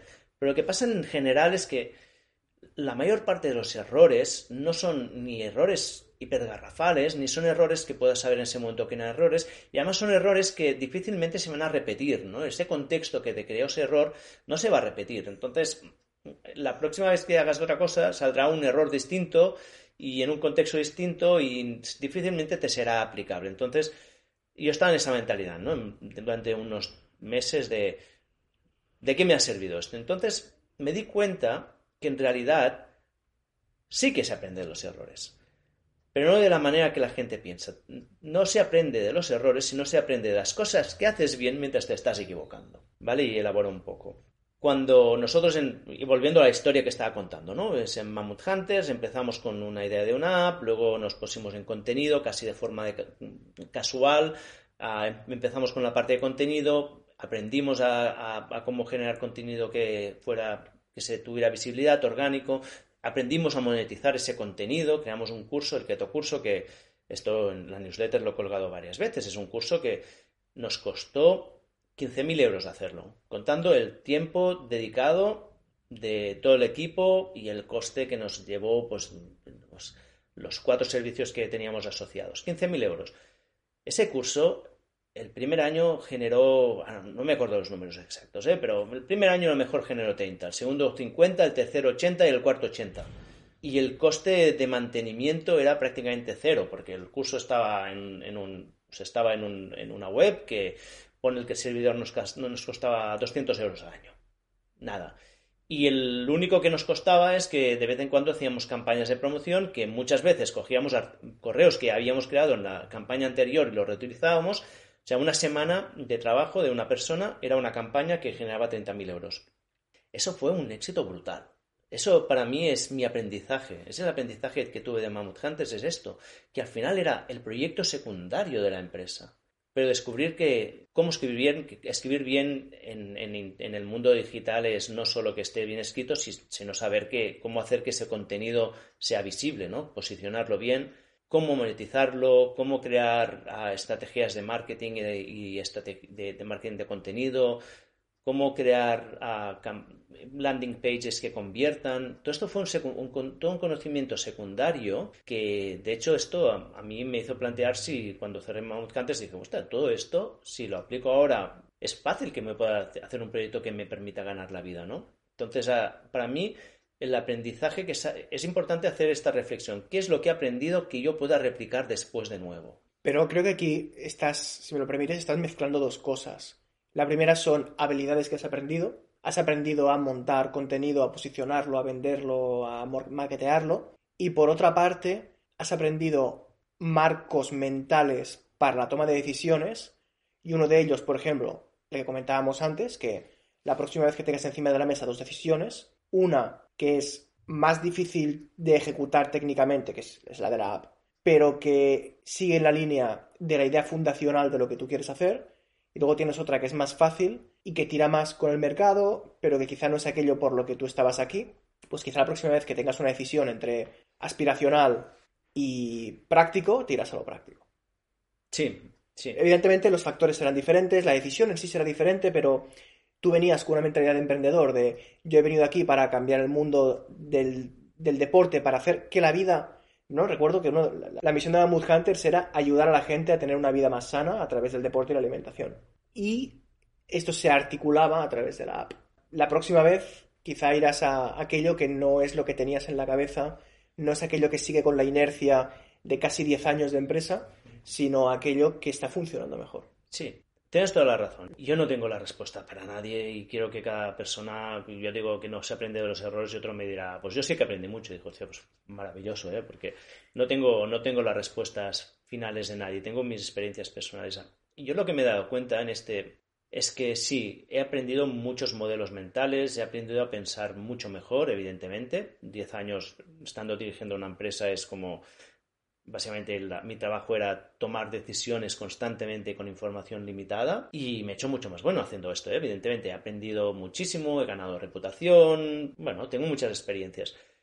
Lo que pasa es que mucho de este conocimiento lo puedes adquirir sin tanto sufrimiento. Yo creo que, ¿no? volviendo de nuevo al, modelo de, aprender de tus errores, puedes aprender este, este conocimiento sin, equivocar, sin que sin que termines con un fracaso o que, termines cerrando una empresa. De hecho, puedes aprenderlo y, tener éxito si lo aprendes rápido y, tienes suerte y no cometes errores suficientemente grandes como para que te maten. Y luego, en general, todo este conocimiento ya está disponible mm, en libros y en experiencia de otras. Y yo lo que sí que he aprendido, esto es otro aprendizaje que he hecho, es haz caso a los libros. Cuando un libro te cuenta algo, mm, que muchas veces es como, no, yo sé más, ¿no? Y es muy típico, ah, este me dice esto el libro, pero es que ellos, ellos no, saben mi contexto particular.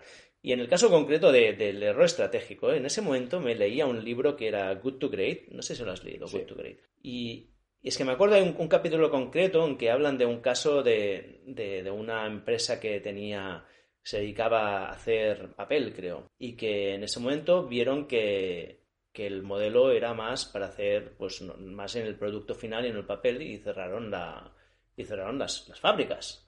Y se centraron en el papel y esa empresa, no sé si es la de Postic o una de estas, bueno, una, una de estas que al final tienen bueno, que han tenido mucho éxito, ¿no? Y, y, contaban esto, que es cómo te tienes que centrar en las cosas que funcionan y a veces tienes que dejar de lado. O sea, el conocimiento estaba. Yo podría haber leído este libro, reflexionar y darme cuenta que la era pues nuestra fábrica, era nuestro, nuestra, era el peso muerto.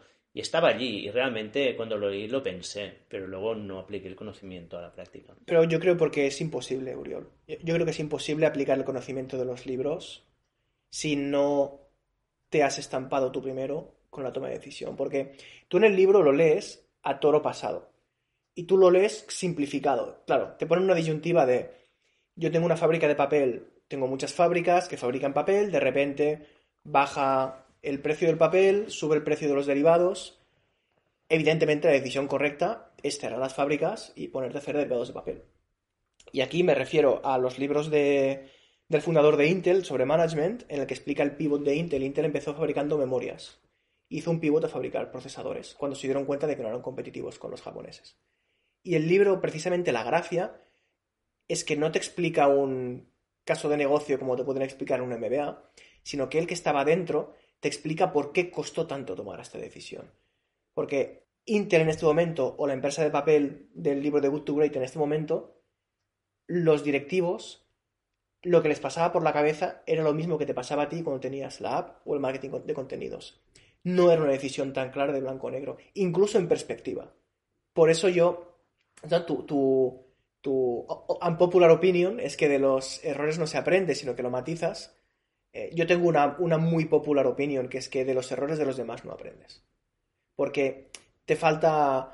por ejemplo, tú y yo podríamos, que nos conocemos mucho, podemos aprender, creo, de los errores del otro porque los vemos en tiempo real.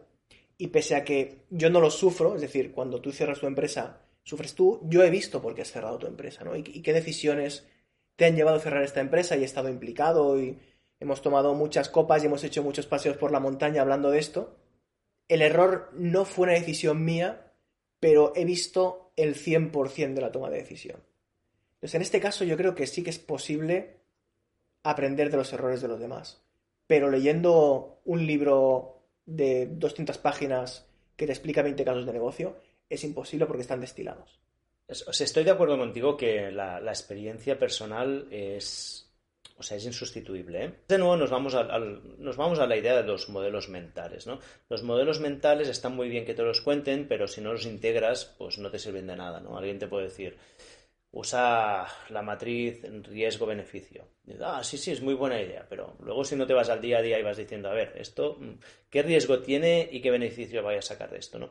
Hasta que no lo integras, realmente no lo usas. Pero de entrada puede ser que ni sepas que exista esta matriz y, que la tengas que descubrir tú mismo. Entonces, para mí el valor de, de los libros es los libros o del conocimiento de otros. ¿eh? Digo los libros porque es porque están lleno del mundo de, libros de emprendedores, pero al final también conversaciones con otra gente, los masterminds, ¿no? que son modelos, a lo mejor son más eficaces porque tienes la reacción, o sea, lo ves más en directo y, estoy de acuerdo contigo que es más eficaz, pero te exponen a una, te exponen a una manera de pensar y esto te da la oportunidad tú de testarla. Y en este caso tengo un ejemplo, el contraejemplo, que es que justamente, y de nuevo, yo me remito casi siempre al final con mi, mis ejemplos son en relación al keto curso y, a nuestra estrategia de contenido. Nosotros el keto curso empezamos. La historia es, es así, ¿eh? Hicimos el, decimos que queríamos tener más, más, más, más visibilidad. Ah, yo escribí un artículo de dieta cetogénica en 2016 donde me fui a internet y miré cómo se hace un artículo para posicionar el número uno en Google. Y había un señor que se llamaba Batlinko que tenía, tenía pues, toda una lista, tienes que hacer esto, esto, esto. bueno, voy a aplicar esta lista y la apliqué, número uno en Google. ¿vale? Combinación de suerte con aplicar las, las estrategias correctas. Luego, allí pues em, decimos, ah, vamos a monetizarlo. ¿Cómo lo hacemos? Ah, pues vamos a crear un, PDF de 15 días keto. Va, lo pusimos. Salían 16 euros al mes. Va, no tengo ni idea. ¿Cómo lo hacemos? De golpe me llega de Ramit Sethi, que es un, gurú de, también de los cursos, a la guía de los cinco correos para maximizar, maximizar tu conversión. Ah, me lo voy a mirar. La guía. Primer correo, los tres primeros correos tienen que ser de mucho contenido, mucha información, mucha calidad, tal, tal, tal, tal. Ah, vale. El correo 3 al 4, 5, 6 tienen de ser de venta y el 7 tiene que tener un elemento de, de, escasez. Vale, aplico ese mismo modelo exacto en, un curso de dieta keto. Mis ventas pasan de ser de 16 euros al mes a 800 euros al mes. Digo, ostras, esto tiene buena pinta. ¿Qué puedo hacer? Me compro el, curso de Ramit Sethi sobre copywriting. Hago el curso entero. Usa estrategias, tal, usa no sé qué, usa no sé qué. Aplico esto mismo en los correos en la página de 800 euros al mes a 5.000 euros al mes. o sea, puedes. O sea, ¿lo hicimos bien a la primera? No. Ah, ¿Tuvimos que iterar los correos 5 o 6 veces? ¿Veces? Sí. Pero como estábamos usando un marco, que alguien ya había probado, testado y que te decía esto funciona, nos ahorró infinidad de trabajo. Entonces yo creo que esto es lo que es interesante. Cuando estás haciendo un proyecto, no intentes inventarte la rueda. Lee y téstalo y lo que te funciona lo integras. Pero no intentes inventártelo. Yo, yo tengo, lo digo porque yo tengo tendencia a hacer esto. Yo creo que tú la tienes menos, tú eres una persona que yo creo en general Ah, también te asesoras mucho, tienes alrededor pues muchos asesores, y, pero yo en general soy de los que se cree que lo sabe todo, era de los que me creía que lo sabía todo, ahora ya he descubierto que no sé nada, y que tenía solución a todo, y, me metía en los proyectos y luego me estampaba, ¿no? Y con el tiempo esto sí que lo he aprendido. No, pues aprende de... Esto es, es uno de los modelos mentales de, de Charlie Munger, que es el, es el socio de Warren Buffett, que, es el súbete a los hombros de los gigantes, ¿no? Es tu conocimiento que sea a partir del conocimiento de, la gente que lo ha hecho bien anteriormente. No, no, no intentes inventarte todo de nuevo. Y para mí sí que es un aprendizaje que he sacado. Total, que ya tenemos Mammoth Hunter cerrado. Y una de las cosas que has comentado antes eh, es que los fundadores de todo proyecto, sea empresa o sea lo que sea, tienen que tener dentro de sí mismos la capacidad las, ganas y las habilidades para tirar adelante aquel proyecto del que son líderes. O sea, no, lo puedes externalizar. Y ahora has decidido, con todo lo que has aprendido en Mammoth Hunters, y algunos de los puntos que has comentado anteriormente, eh, pues empezar una nueva etapa con otro nuevo proyecto que, bueno, creo que tampoco no está muy, muy definido, pero al menos sabes a qué te quieres dedicar y dónde van a estar los límites de decir, vale, hasta aquí me quedo, más allá no quiero ir, ¿no? Entonces, cuéntanos, primero cuéntanos qué es este proyecto, o sea, a, qué te quieres dedicar ahora en los próximos años y por qué, cómo llegaste también a la conclusión de que esto es a lo que te quieres dedicar. bueno, el primero es que... ¿Qué, pregunta es más complicada de las dos? La, primera es, no sé, qué voy a, no sé qué, a qué me voy a dedicar los próximos años. Esa es la primera respuesta. No, lo sé aún, no eh, lo sé. O al menos en, este primer periodo de transición ya tienes escogido un cierto camino. Sí, a ver, la, transición que he hecho es, de alguna manera, es, natural. Lo que a mí me gustaba más en Mammoth Hunt es lo que nos estaba funcionando mejor es la parte de contenido. Yo ya llevaba varios años escribiendo una newsletter semanal y, estábamos publicando artículos y, y la verdad es que esto lo disfrutaba mucho. Entonces, lo que yo he decidido hacer es de momento hacerlo, pero por mi, por mi lado. He empezado la newsletter de Oriol, la, pues, la newsletter con el nombre más original de la historia de la humanidad, porque esto de los nombres no es lo mío, así que he optado por lo más fácil. Y ahora, pues con este capítulo, tú me propusiste hacer el, el, podcast de Fase Similla, que ya lo planteábamos en ese momento como un proyecto de a ver qué podemos aportar al mundo. Yo ya te dije en ese momento también, a ver hasta dónde puedo llegar yo, porque yo ya cierro una empresa, una empresa o sea que vamos a ver hasta dónde llega y, bueno, hemos hecho unos cuantos capítulos, pero yo ahora también tenía ganas de empezar un podcast. Aquí hay dos elementos que, que son que, me ha hecho tomar esta decisión. Uno es la transición natural de esto es lo que sé hacer y me gusta hacerlo. Y luego hay otra, otro punto que es que en los últimos tiempos en Mammoth Hunters yo me encerré muchísimo en la empresa. ¿no? Empecé a, pues solo a dedicarme a, gestionar la empresa, empecé con mucho micromanaging, que estaba todo el día obsesionado con pues cómo sería el, sería el producto, cómo hacer la siguiente campaña de marketing y dejé, dejé de, investigar y de aprender. Dejé de aprender. Lo que había hecho durante los primeros años, que era aprender mucho, ya llegué a un punto que sí sabía suficiente como para ir haciendo y dejé de aprender. Y me apetecía mucho empezar a aprender de nuevo. Sobre todo porque la otra cosa que me quedó al cerrar la empresa es darme cuenta que en realidad no tengo ni idea de nada. Que me creía que sabía muchas cosas, pero es que no, no tengo ni idea de nada. Entonces me planteé, bueno, pues hago una newsletter que voy a dedicarme a aprender cosas y a escribir sobre ellas, de las áreas que me interesan a mí, que a mí me interesa el mundo de, pues, de la nutrición, de la salud, sobre todo orientada a la longevidad, porque ya a mis 45 años ya, ya no me planteo en ganar carreras o en hacer grandes hitos físicos, sino en cómo tener un cuerpo que esté en, el en, sus mejores condiciones durante el máximo posible de tiempo. ¿no? Me interesa también la nutrición, Mm, llevo haciendo la dieta keto desde 2012, son temas que me interesan mucho. Sigo a mucha gente que es muy interesante y que creo que en general son gente que, que, está, son divulgadores en Estados Unidos y que creo que aquí en España o en Latinoamérica llega relativamente poco o llega muy tarde, tarda, mucho en llegar. Y luego me interesa mucho también el, mundo del, crecimiento, o sea, de, las oportunidades en Internet, o sea, de cómo crear un negocio en Internet, cómo crear contenido, cómo replicar lo que hicimos con el Kedo Curso y con, con el contenido de Mammoth Hunters, pero por mi lado. O sea, temas tan diversos que la verdad es que no tengo ni idea de cómo esto se puede encabir en un formato que sea, ¿no? Porque al final siempre te dicen que cuando, hagas un proyecto, céntrate en un nicho, ¿no? Yo mismo lo digo, lo digo y me estoy saltando completamente estas normas. Al final las estoy haciendo, estoy escribiendo sobre lo que me interesa a mí. Y la idea es si hay suficiente gente que le interese. De momento sigues en el mismo tema de fondo, que es nutrición, deporte, calidad de vida, etcétera, te traes un cierto bagaje de todas las habilidades que has adquirido en Mammoth Hunters, de escribir y vender por internet. Y lo que te falta es determinar exactamente qué producto vas a vender. Estás experimentando de momento. Bueno, aquí hay varias incógnitas. ¿eh? Bueno, y luego hay el tercer elemento, que es que como yo al final sé muy poco y como lo que quiero es aprender, es, ah, pues montamos un podcast para hablar con gente interesante. El, el, leitmotiv del, podcast para mí es hablar con gente interesante, ¿no? Aprender de gente, gente que tenga algo que, podamos aprender de ellos. Y esto es lo que pues hemos estado haciendo. En, bueno, en fase semilla estábamos hablando solo nosotros dos y a partir de ahora la idea es empezar a traer a gente, a, entrevistarlos y aprender de gente. Hay este elemento que es, que es muy egoísta, que es yo quiero aprender cosas y quiero conocer gente interesante y esto creo que es una oportunidad. Luego es cómo de esto puedo ganarme la vida, ¿no? Cómo de esto puedo hacer un negocio que me permita ganarme la vida. Hay, varias, hay varios modelos que se pueden explorar. Hay siempre el modelo de la suscripción, que es que tienes una parte del contenido gratuito y haces alguna parte de contenido especial para la gente que realmente quiere seguirte y con una suscripción.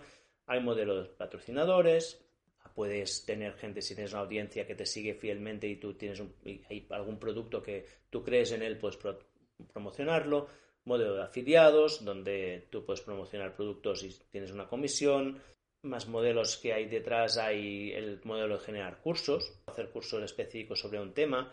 Por ejemplo, he hecho, hice el, correo del, gran juego hablando sobre las oportunidades de Internet, que tuve muy, muy buena recibida, muchísimas visualizaciones y bueno, podría hacer un mini curso de cómo empezar, ¿no? Cómo puedes empezar a, generarte tu marca y a crear contenido. Y esto se puede vender aparte. Y luego, evidentemente, hay mil opciones que no se me ocurren ahora, pero que pueden salir oportunidades de allí, ¿no? Lo que sí que me he dado es un tiempo limitado. Me he dado unos meses para testar dos cosas. La primera, si hay gente que está interesada en escuchar lo que o leer lo que hacemos. Y segundo, si con esto yo me puedo ganar la vida, ¿no? Las dos son necesarias, y de momento no he tenido respuestas. De momento sí que la newsletter está funcionando bien y, el podcast, vamos a ver, este será el primer capítulo, o sea que también, también me gustaría que este fuera un experimento, de nuevo, con, esta filosofía de, experimentar un experimento abierto donde podamos contar lo que experimentamos, ¿no? lo que estamos experimentando con el propio proceso de hacerlo, porque aprenderemos sobre lo que estamos haciendo aquí, nos, nos enseñará cosas que las podemos contar también aquí. O sea, yo creo que es, es interesante, ¿no? Se crea este bucle de retroalimentación que, que, que a mí me gusta. Sí, a la gente en general le gusta también conocer lo que pasa entre bambalinas cuando, cuando escucha un podcast o lee una newsletter. Me he dado cuenta de que todo lo que has ido comentando de opciones que se te plantean delante tienen dos elementos en común. Uno es que no estás reinventando nada, sino que de forma creo muy consciente te estás yendo a modelos ya existentes a replicar cosas que ya han funcionado a los demás en temas donde han funcionado en otros, otros países, por ejemplo. Pues siempre comentamos replicar lo que hace Tim Ferriss, replicar lo que hace Peter Attia, ¿no? Mm. Gente que tiene, bueno, que ha descubierto que es posible generar contenido de una alta calidad y que la gente pague, ya sea pues pagando directamente o pagando indirectamente a través de una audiencia. Y el segundo elemento de estas opciones es que son cosas que puedes hacer tú solo, porque después de la experiencia con Mammoth Hunters, te planteas montar otra empresa en la cual para tirar adelante un proyecto necesites un equipo de al menos 3, 4 o 5 personas desde el día cero. Que evidentemente si crece, pues, no sé, te hará falta un responsable de relaciones públicas, una persona que agende reuniones, alguien que se dedica a montar contenido técnicamente, pero es algo que desde el día uno puedes hacer tú. ¿Te, te planteas montar otra vez una empresa en el sentido más amplio de la palabra? O sea, yo, de nuevo, es lo que estoy haciendo ahora es un experimento del cual aún tengo muy poca información y me permitirá y, no puedo tomar decisiones porque no tengo suficientes datos. De momento estoy haciendo una cosa que me apetecía hacer y quiero ver si con esto, a medida que voy aprendiendo, lo puedo ir orientando en una dirección que nos apetezca y que además sea sostenible económicamente. Y hay, pero aquí incluyo también aquí una cosa que, que me lo pase bien haciéndolo, ¿no? Y, y, por ejemplo, ya llevo este mes de septiembre que he hecho en falta yo el, el equipo. Esto digamos que por un lado sí que hay, habría una opción consciente en empezar este proyecto que es, es un proyecto que no me requiere ni, ni levantar capital, ni tener socios, ni, ni, tener un equipo ahora mismo, que la verdad ahora mismo, a día de hoy, no me apetecía mucho, pero por otro lado sí que me doy cuenta que, que hacer un proyecto solo es, es, es, es complicado porque es muy solitario y y, más con el, desde la pandemia, ¿no? Donde trabajar desde casa es lo normal, que ya no vamos ni a un, ni a un sitio de, ni a un coworking. Y, y bueno, tengo que ver si también esto si, si cuadra con mi vida. La verdad es que yo me planteo más trabajar con un equipo a medio plazo. Empezar un proyecto solo, a ver, cuando empecé Mammoth, antes lo empecé solo, empezamos Néstor y yo solos, pero mmm, éramos los dos y, y sobre todo era yo quien dedicaba más tiempo y hasta que no llevábamos un par de años no, no, no, no empezamos a contratar gente. O sea que yo creo que todo proyecto tiene una primera fase que, que es muy individual. Para mí, este proyecto tendría que crecer suficiente como que hubiera un equipo pequeño, pero que creara un, se creara un ambiente, porque para mí es importante. Entonces aquí ahora estoy yo de nuevo con un momento de empezando algo nuevo, que no, sé, no me invento la rueda de nada, pero que yo tampoco no, no lo conozco yo personalmente este modelo y, tengo que aprender un poco hasta poder tener suficientes datos como para poder tomar una decisión de si realmente esto es no lo que quiero. Estamos haciendo otras cosas, con esto tenemos un proyecto común que ya, ya anunciaré algún día, ahora no puedo. O sea que también estoy haciendo otras cosas que, que también son interesantes. Pero bueno, no me, a mí empezar otra empresa de nuevo no, si llega el momento que encuentro algo que me genera pasión y que veo que tiene una oportunidad, pues sí, no, no digo que no. Seguramente no sea este año, seguramente no sea el que viene, pero, pero sí. Mm, o sea, veo que mi pregunta iba, iba por la línea de hoy, a día 26 de septiembre, y con el cierre tan reciente, ¿estás, estás quemado hasta el punto de no plantearte crear una empresa nunca más? Creo que la respuesta es no. La respuesta es no, pero estoy suficientemente quemado como para no empezar hoy. Es, esa, es la segunda parte. Y luego has mencionado otro punto que lo, tenía para, comentar al final, pero que, creo que es interesante, que es cómo, cómo te ha afectado o cómo ha cambiado tu día a día de, vamos a decir, 2019, cuando ibas cada día a la oficina de Mood Hunters y, la empresa iba bien, relativamente bien y estabas con el equipo. ¿Cómo cambió hacia la época más de declive de Bamboo Hunter? O sea, ¿cómo era tu día a día? ¿Cómo eran tus tareas y qué tenías en la cabeza? ¿Y cómo es tu día a día ahora, que estás en una fase pues totalmente exploratoria y estás tú solo, solo ante el peligro, em, decidiendo qué es lo que tienes que hacer? A ver, la diferencia más importante uh, es el espacio mental. El día que cerré la empresa, se liberó, bueno, una, una cantidad de, espacio en mi mente que, que estaba ocupada y, de golpe empecé a leer libros de, yo hacía muchos años que solo leía novelas y además leía novelas de fantasía o ciencia ficción lo más alejadas de la realidad, porque era mi mecanismo de, escape, era como voy a desconectar porque ya mi día a día es, intenso y, y bueno, y siempre estoy tomando decisiones y lo que necesito ahora es evadirme. También en mi contexto yo tengo tres hijos pequeños, de, de entre 3 y 8 años y, aparte del trabajo, pues mi tiempo de no trabajo también era, también era muy intenso el día que dejé la empresa, a lo que hice, yo hice un reset. Dejé, para mí oficialmente la empresa cerró el día 11 de marzo porque es el día que, los bueno, que, el equipo se, se, disolvió. Ese día fue el último día que, que hubo un equipo de Mount Hunters y desde el 11 de marzo, marzo hasta junio que, o hasta el 5 de junio que mandamos la documentación, estaba yo solo, básicamente. Y lo que hice cuando cerré es, es me tomé una, unas, mini, unas vacaciones. Mi, mi, mujer me dio permiso para que me fuera una semana, cogí la furgoneta y me fui al Cabo de Gata y estuve una semana solo haciendo ayuno, caminando todo el día y, relajándome y esto me dio, fue muy, muy bueno porque me permitió hacer un, break completo, ¿no? Y, y volví y volví empecé a leer, y a leer cosas de contenido. Y me llevo cuatro o cinco meses que estoy leyendo como cuatro libros al mes de, lo que me interesa. Ahora estoy leyendo el libro de, de, Bill Gates de cambio climático, porque pues, el tema del cambio climático me interesa, pero nunca había leído nada sobre él.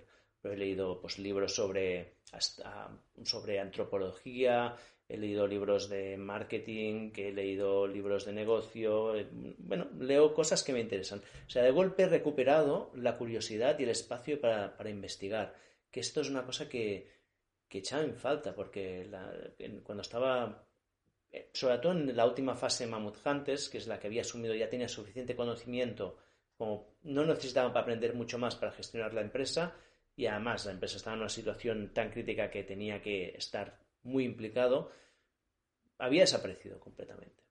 ¿Crees que es posible compaginar el ser fundador de una empresa y estar en el día a día y tener una fase de estas de aprendizajes? ¿O es imposible y la única opción es aprovechar periodos de transición para aprender? Yo creo que tienes que diseñar tu entorno para hacerlo. Yo creo que es posible, pero tienes que diseñarlo de forma muy consciente. Es posible en la teoría, ¿crees que es posible en la práctica?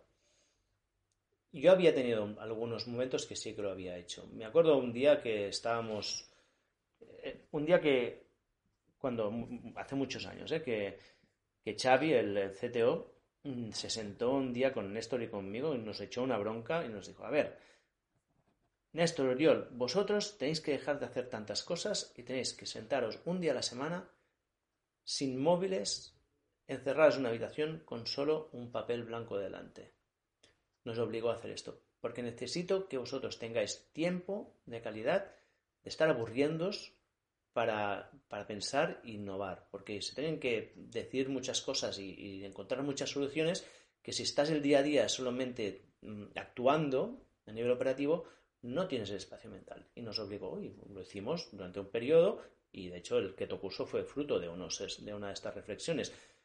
Creo que se puede diseñar un entorno. Es difícil, sí, es muy difícil. Y esto lo sabes mejor tú que nadie porque estás en medio de esto.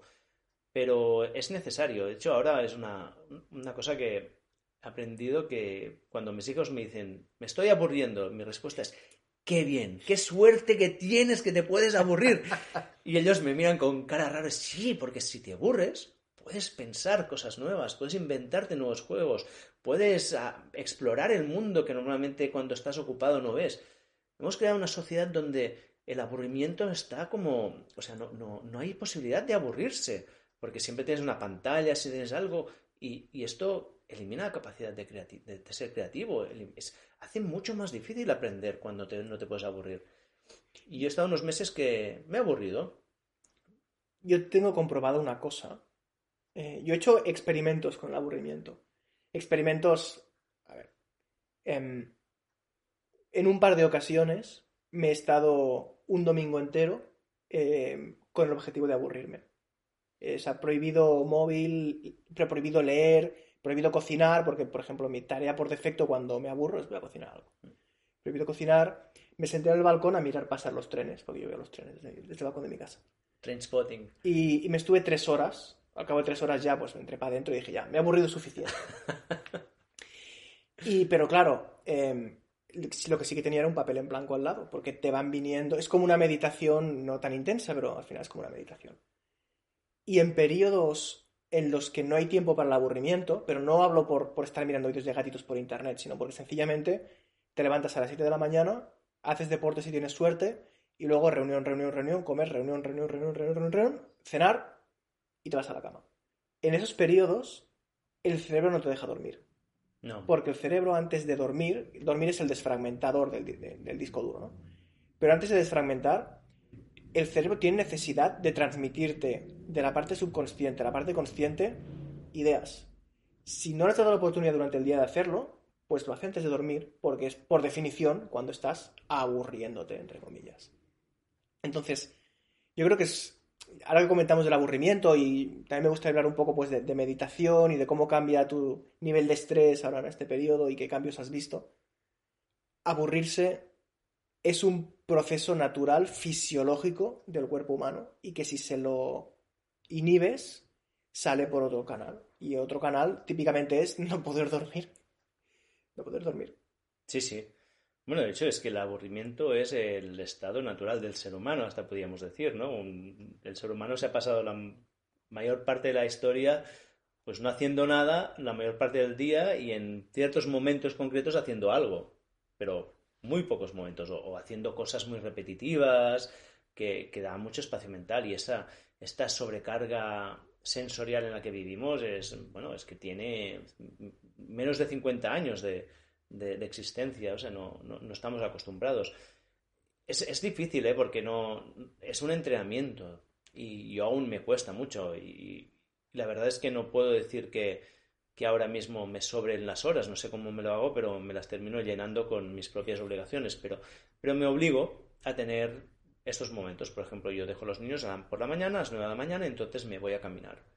Y cuando me voy a caminar, tengo dos, dos estados. Uno es, me voy a caminar sin nada, simplemente a caminar y que salgan ideas o simplemente a descansar la mente, o me voy a caminar para aprender algo. Entonces me pongo algún podcast o me, voy- me pongo algún, algún curso que ahora estoy siguiendo una app de meditación que me gusta mucho, que se llama Waking Up, que además tiene cursos y he hecho un par, uno por ejemplo de estoicismo, muy interesante. Entonces voy escuchando y lo que hago es si encuentro una idea interesante, me grabo una, nota de voz mientras estoy escuchando. Pero es un nivel de la intensidad de la intensidad de, los inputs es muy baja. Porque yo me lo pongo además a uno, ¿eh? que la gente se pone los podcasts a uno y medio. No, no, yo no, me lo pongo a uno porque no, quiero ir con una sobrecarga sensorial. Me da mucho tiempo a reflexionar y me da mucho tiempo y, y a- a escuchar algo y decir, esto es interesante. Lo grabo, al grabarlo y expresarlo yo también lo, interior, lo interiorizo un poco más. Y, es un ejercicio que a mí me gusta mucho. Y la verdad es que me está encantando este periodo por- porque estoy aprendiendo mucho. Y tengo esta sensación. Y además, como más aprendo, más cuenta me doy de que no sé nada. Y esto también me da, me, da una sensación de humildad que la verdad es, bastante agradable. Porque si te crees que lo sabes todo, tienes muchas responsabilidades.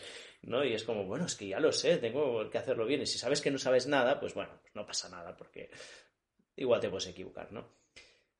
Pero, pero bueno, es difícil, al menos para mí, el compaginar el- este estado, este momento de no, de no tener un proyecto muy claro, simplemente porque he estado 10 años enfocado únicamente con un objetivo en mi vida central, que era eh, Mammoth Hunters y hacer crecer la empresa, y de golpe esto ha desaparecido. O sea que aún no te puedo dar respuesta si, de cómo esto me afectará emocionalmente o cómo estoy, porque yo creo que es aún un poco reciente. Creo que estos periodos mm, son largos las recuperaciones, porque ¿no? Y mira, un ejemplo concreto, ¿eh? Yo cerré la empresa y no tuve ningún momento de, como de mirar atrás, ¿no? Porque ya, creía que había hecho lo que había hecho y ya estaba. Y, no me supo mal cerrar la empresa. Me supo mal, pues, perder el equipo, me supo mal que los inversores no pudieran recuperar su dinero, me supo mal pensar que los clientes no pudieran tener la app, pero cerrar la empresa sí no me, no me supo mal. Pero esta semana pasada la app cayó definitivamente y bueno, dije, bueno, pues voy a preparar un Excel para que la gente tenga los programas y, y de golpe un día estaba, estaba inquieto, estaba como algo me pasaba y estaba y, dormí mal un par de noches y, de golpe le dije a mi mujer, creo que por detrás hay un duelo que no estoy expresando de forma que no estoy externalizando, ¿no? Creo que sí que hay, ¿no? Y, decirlos me, me, di cuenta que estaba allí. Hombre, es que esa app fue mi proyecto durante desde 2014 hasta 2022. Ocho años, ¿no? Y la, yo la usaba cada día, además. Yo era uno de los usuarios top. Y que haya desaparecido tenía que pasar, sabía que tenía que pasar, pero evidentemente por detrás hay, pues sí, hay pena y hay, y hay un duelo que muchas veces no, yo al menos no era consciente. Yo creo que muchas veces creemos que los duelos se pasan y, la parte superficial desaparece y puede ser, ser funcional en la vida, pero hay, hay elementos de estos que están allí, ¿no? Y estos mm, muchas veces hasta que no hay un trigger que te hace salir una emoción que está encerrada, no, no te das cuenta, ¿no? Entonces, ah, yo creo que es un poco temprano aún para saber cómo, cómo estoy o cómo sea mi nueva etapa, porque aún está, aún estoy viviendo el duelo del cierre del anterior. De, de lo que es el día a día o de la operativa, ¿qué es lo que más echas en falta? Yo diría que ah, hay pocas cosas que no echen en falta de trabajar en equipo porque en el equipo de Mammoth Hunters nos lo pasábamos muy bien y había una relación muy buena y, y sea de forma presencial o fuera en la distancia, durante el tiempo siempre el hecho de tener un equipo y poder hablar y, discutir ideas, no, esto yo creo que es insustituible. La única cosa que, que, no he hecho en falta es la responsabilidad de saber que tienes que pagar las nóminas a final de mes y sobre todo en los últimos meses que esto había sido difícil. Esta parte no la he hecho en falta. estoy muy tranquilo sabiendo que, que solo, o sea, que no pasa nada, ¿no? Que, no, que no, hay nadie que dependa de mí.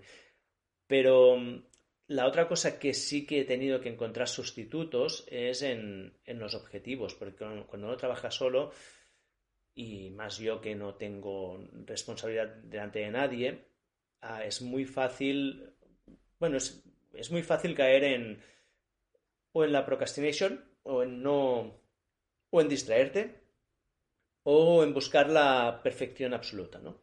Por ejemplo, yo, estoy escribiendo artículos y la idea, primera idea era escribir uno cada semana. Ahora he decidido hacer uno cada dos semanas porque uno cada semana veo que de momento no es factible. Pero el artículo que, he publicado esta semana ah, no estoy absolutamente satisfecho con él, pero lo he publicado igual, porque podría haberme pasado tres semanas más escribiéndolo y no sé si habría ganado tanto más. Entonces ahora me he marcado, hay un, calendario de publicación que es cada dos semanas se tiene que publicar un artículo. Y esto me obliga también a, tener una, rutina y me obliga a, cumplir unos objetivos de producción. Estoy con algún proyecto que estoy ayudando y lo que hago es pues hacerme pues eh, unos huecos de tiempo para cada proyecto. Hay un día que que es un día para trabajar en un proyecto tal. Eh, y otro día que estoy con mi hermano, estoy haciendo un proyecto que también es muy divertido, que estamos vendiendo aceite de oliva a Suecia, una cosa absolutamente psicodélica, pues hay un día a la semana que es el día que nos centramos en hacer eso. Entonces sí que me pongo como un, calendario de qué día me toca hacer cada cosa y unos, y unos términos razonables, pero fijos y no, y no discutibles, no negociables, para que, porque si no sería muy fácil no, hacer nada. Se te has fijado una estructura como si trabajaras y tuvieras eh, que responder delante de un equipo. Pero es una estructura que de momento aún requiere mucha fuerza de voluntad y entonces esto no es sostenible en el tiempo. Las estructuras que funcionan son las que los sistemas tienen una inercia que no tienes que pensar en ellas. No sé si esto saldrá fruto de, de simplemente cuando llevo un tiempo de atender esta inercia o tendré que buscarme algún mecanismo externo para que estas estructuras o estos sistemas se mantengan. ¿Dónde ha quedado la faceta de científico? ¿Lo vas a mantener en esta nueva etapa? Sí, yo soy científico y seré científico toda la vida. es parte de mi identidad. Ah, creo que a mí, creo que hay, un, hay un déficit muy grande en el mundo de, de entender cómo es la ciencia, ¿no? Creo que hay...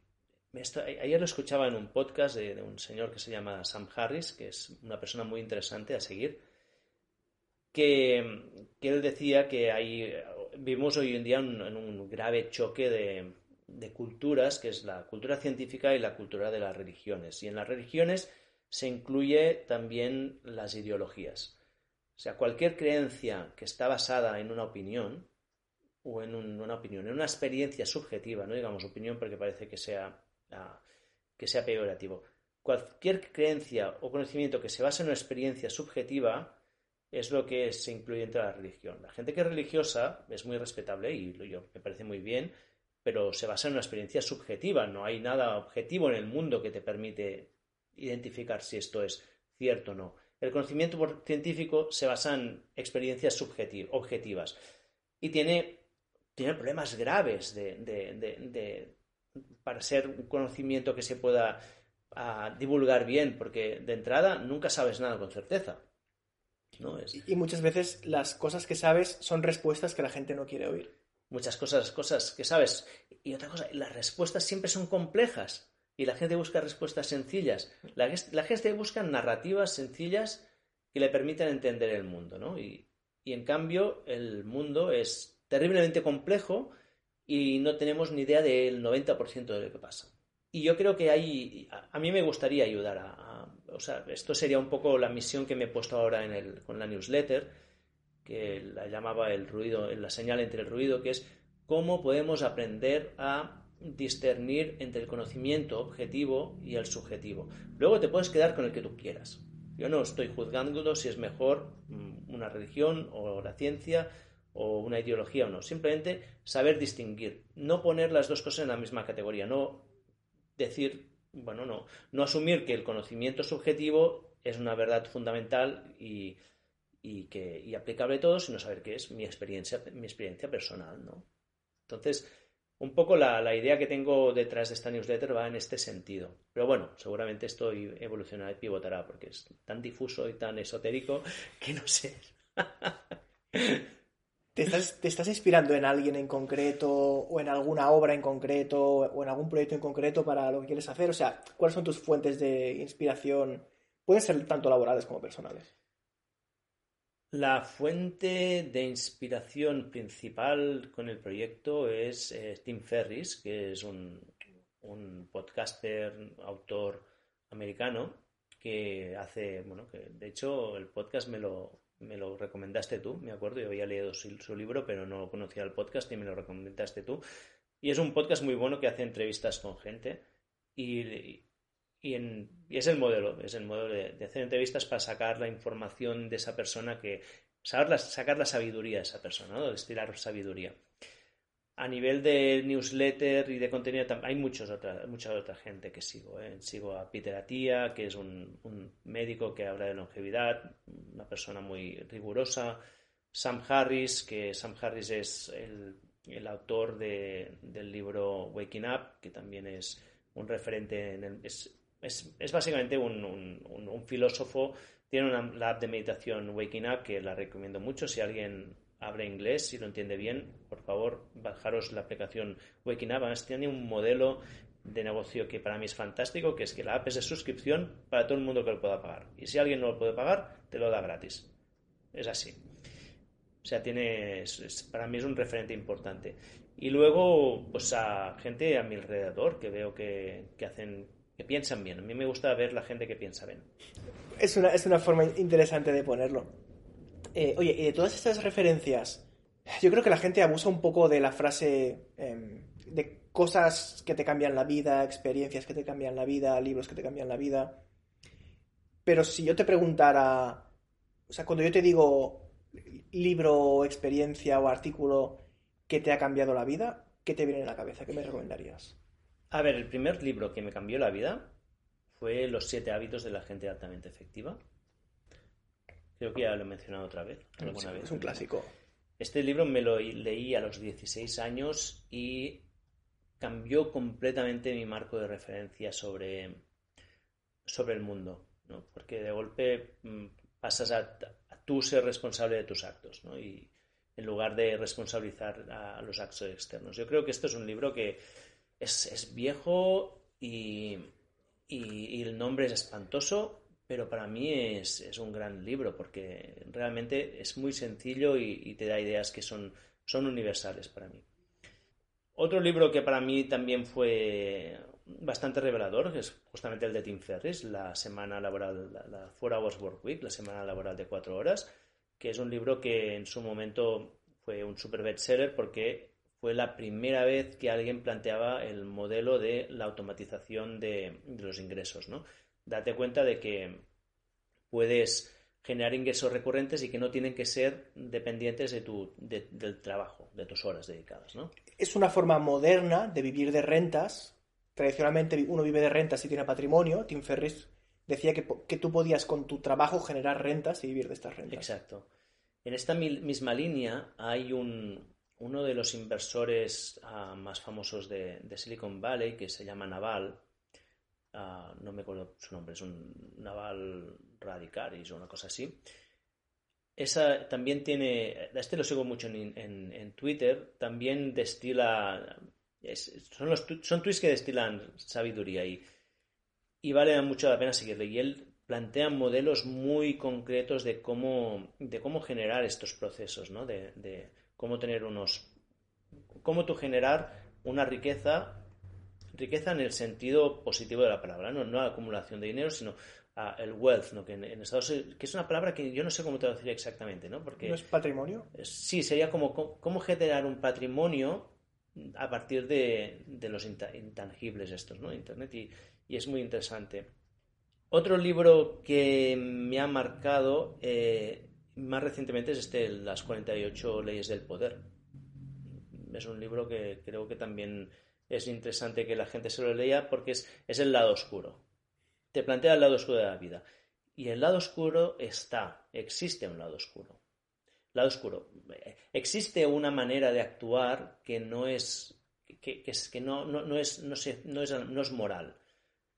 Y en realidad la gente mezcla, mezcla los intereses personales con su visión del mundo, de lo que considera ético-moral, pero hay un elemento de intereses personales que la gente, ah, consciente o inconscientemente, utiliza en su día a día. Y ser y tenerlo presente creo que es, es, interesante, es una ayuda, te ayuda a prevenir situaciones extremas como que alguien abuse de ti. Si, si te encuentras delante realmente a alguien que es un manipulador, lo puedes identificar y te da herramientas para entender mejor las relaciones humanas. No creo que sea un libro para seguir y para tú aplicar todo lo que te dice. Hay algunas ideas que sí que están bien, porque no todo son muy tácticas, pero no como estilo de vida. ¿eh? Pero sí que yo creo que es un libro interesante de, para ver esta parte oscura de que mucha, y, que es muy interesante porque muchas veces la gente la, no la quiere ver, la rechaza y hasta este libro ha recibido muchas críticas, ¿no? Porque pues porque pone en evidencia cosas que y entonces se tilda al autor de pues de todo, desde nazi hasta manipulador, pero en realidad lo que te enseña es una parte que está y, negarla no, no, hace que no esté, ¿no? Y entonces es, no sé, para mí fue, fue revelador me hizo llorar varias veces. Yo, lo defino como un libro de defensa personal. Es un libro de defensa personal, muy bien, sí, es un buen resumen, exacto. Sí, está hecho para que no tengas que aplicarlo nunca, pero que no, lo puedan, no te lo puedan aplicar a ti. Exacto. Para que La gente que hace, por ejemplo, karate o taekwondo no es para repartir tollinas, es para que si algún día se encuentran a alguien, pues tal, pues que consigan desviarlo. Exacto. Y este sería bastante reciente como un libro interesante. Mm, más lecturas que me han cambiado la vida, eh, no serían tanto libros, pero sí, sobre todo, este, siguiendo esta línea, ¿eh? el, modelo de, el modelo de que tú puedes crear un sistema de un negocio escalable que requiera poco tiempo, basado en el contenido. Y, a una persona que, que, es el Ramit Sethi, del cual es, él tiene sus cursos y tiene su estilo, pero yo he aprendido muchísimo. Y he aprendido muchísimo simplemente leyéndome sus correos y viendo cómo escribía y cómo estructuraba tanto el, discurso de crear relación como, como el discurso de venta. Y también es una persona que, creo que es interesante de seguir para aprender sus tácticas. Además es de los primeros que hubo en Internet. Yo, yo es de los primeros que recuerdo de entrar en su página o leer sus emails, que es lo mismo, me suscribí simplemente para leer. Cuando me intentaba vender algo, digo, quiero aprender de cómo este tipo me intenta vender. Sí. Y me fascinaba, porque yo juraría que sí que le he comprado material. Y pensando, yo nunca me imaginé que compraría material de este tipo, pero es que me lo están vendiendo de una forma que, eh, eh, vamos, el, tipo hace magia. Es de estas, de estas personas que te, te pones a su nivel, pero le dices, has ganado. Mm. O sea, reconozco por qué has ganado y, gracias por compartir tu método, pero el tipo te dice, te voy a ganar, te explica cómo te está ganando y te acaba ganando. Exacto, aquí es la, aquí es la parte que es que es todo transparente, es que te está diciendo todo lo que te está haciendo. Y igualmente dices, es que es verdad, ha funcionado. Es un copywriting y una venta muy psicológica porque se basa en los fundamentos humanos de cómo funciona el ser humano. Y creo que es interesante aprender porque es una cosa que aquí en este país, o al menos en mi entorno, vender continúa siendo un, un poco tabú. En el mundo latino vender está mal visto. Exacto. Y es importante porque uno se tiene que vender a sí mismo, se tiene que vender tiene que venderlo todo, sus ideas, tiene que vender su, marca personal, los productos que tiene. Como, como, emprendedor, tú lo sabes mejor que nadie, o, vendes tú tus productos o nadie los vende por ti. Tienes que, si levantas capitales, vender, estás vendiendo parte de tu empresa. Es un, yo creo que es un arte que todo el mundo, mira, de hecho el, señor este, el, Naval, que antes comentaba, dice que hoy en día hay dos habilidades que son los que te permiten multiplicar tus ingresos o, tu, impacto en la vida. Uno es los conocimientos técnicos, saber programar, y la otra es saber vender. Sí, sí. Y, los que saben programar y vender son los que la petan. Es mucho más difícil saber programar que saber vender.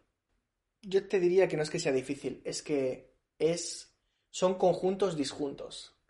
La gente que tiene un cerebro estructurado de forma ingenieril hablando en plata, por definición, su cerebro no está estructurado para vender y para el marketing. Y viceversa.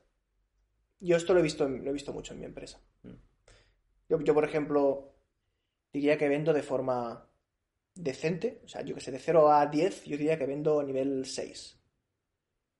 Pero la gente que es mejor que yo técnicamente vende a nivel 0 y la gente que es muy buena vendiendo, eh, ni su nivel técnico es de 1 o de 2. Y es imposible alguien, imposible. Tiene que tener el cerebro fisiológicamente cableado de una forma muy particular. Em, incluso pensando gente que eran muy buenos técnicamente y muy buenos vendedores, como por ejemplo Steve Jobs, que Steve Jobs es lo que es por esta combinación, pese a que no era él el ingeniero, estaba Steve Wozniak, que era el que hacía los productos. Pero él, conocía la parte técnica desde un punto muy profundo, pero gente como esta sale en uno cada 100 años. Mm. Henry Ford, Steve Jobs, son una combinación perfecta de estas dos cosas. A día de hoy, ¿quién tenemos? Eh, Elon Musk, con sus defectos, también es un técnico con un muy buen conocimiento de venta.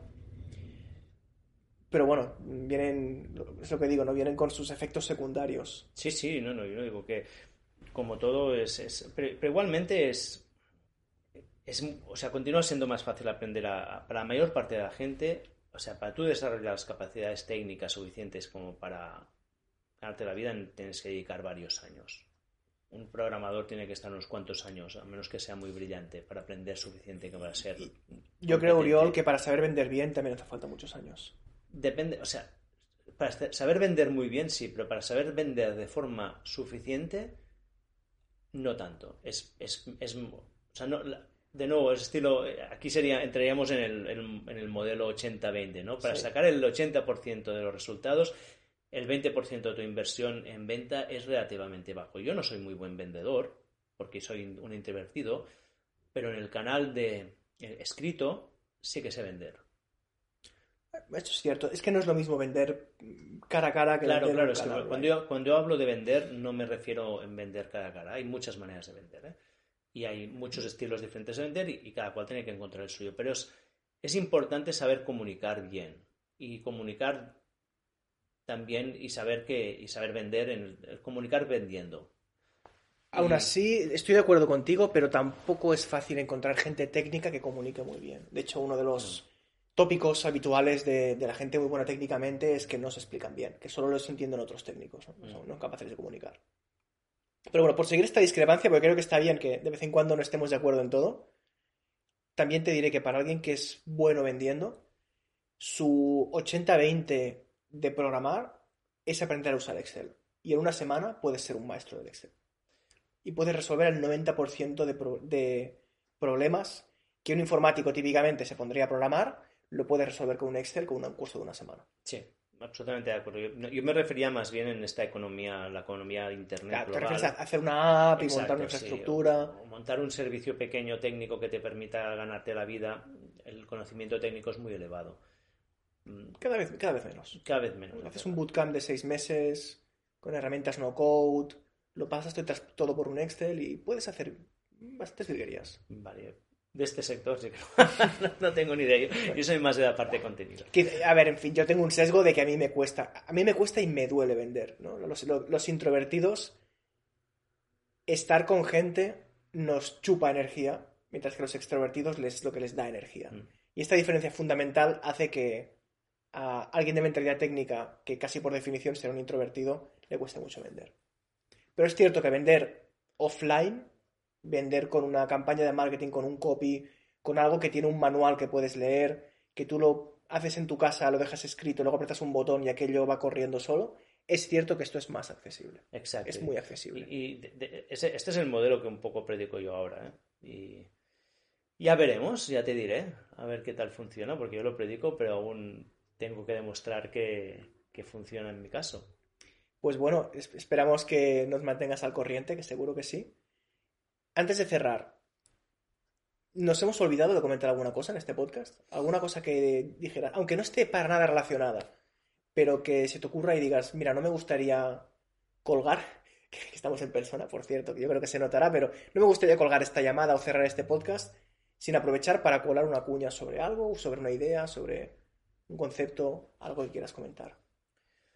No, más allá de promo, más allá de promocionar mis proyectos ahora, que es, si queréis apuntaros a la newsletter, es oriolroda.com, más sencillo imposible.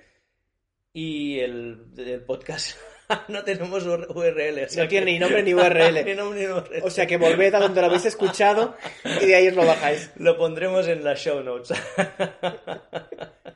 Pero bueno, por definición, si estáis escuchando esto, es que, es que en realidad ya, ya estáis apuntados. Pero sí, pasadlo. Al final es un proyecto que, está, que estamos empezando y lo más importante ahora es que llegue al máximo número de gente. Si alguien, si conocéis a alguien que le pueda interesar este formato, pues os agradeceremos mucho que lo compartáis en las redes o donde sea. Y ya veréis que va a ser muy diferente. No va a estar tanto centrado en las startups, de hecho no va a estar centrado en las startups. Y como veis, tampoco es un formato de una hora más cuadriculado, sino que es más tipo conversación, talk show, con el objetivo de, de aprender de gente y no solamente aprender conocimientos técnicos, sino aprender marcos mentales, formas de pensar, experiencias, éxitos, fracasos, eh, incluso filosofía personal y exponerse a, a, ideas interesantes de gente interesante. resumen un poco bestia, pero, pero es así. Pues nada, muchas gracias, Carlos. Bueno, gracias a ti. Y nos vemos en el siguiente episodio. Y así termina otro episodio de Gente Interesante. Pero antes de que te vayas, quiero comentarte una cosa. 3, 2, 1, ya es viernes. ¿Te gustaría recibir un correo muy corto cada viernes con cosas divertidas e interesantes que he aprendido esta semana? En 321 comparto reflexiones, vídeos, libros, artículos, gadgets o cualquier otra cosa esotérica que he descubierto o que mis amigos o invitados en el podcast me han recomendado y que creo puede traerte bienestar o felicidad. Más de 70.000 personas ya están suscritas, es fácil apuntarte y también darte de baja. Si quieres unirte a esta comunidad, ve a oriolroda.com y deja tu correo. También puedes seguirme en redes sociales buscando Oriol Roda.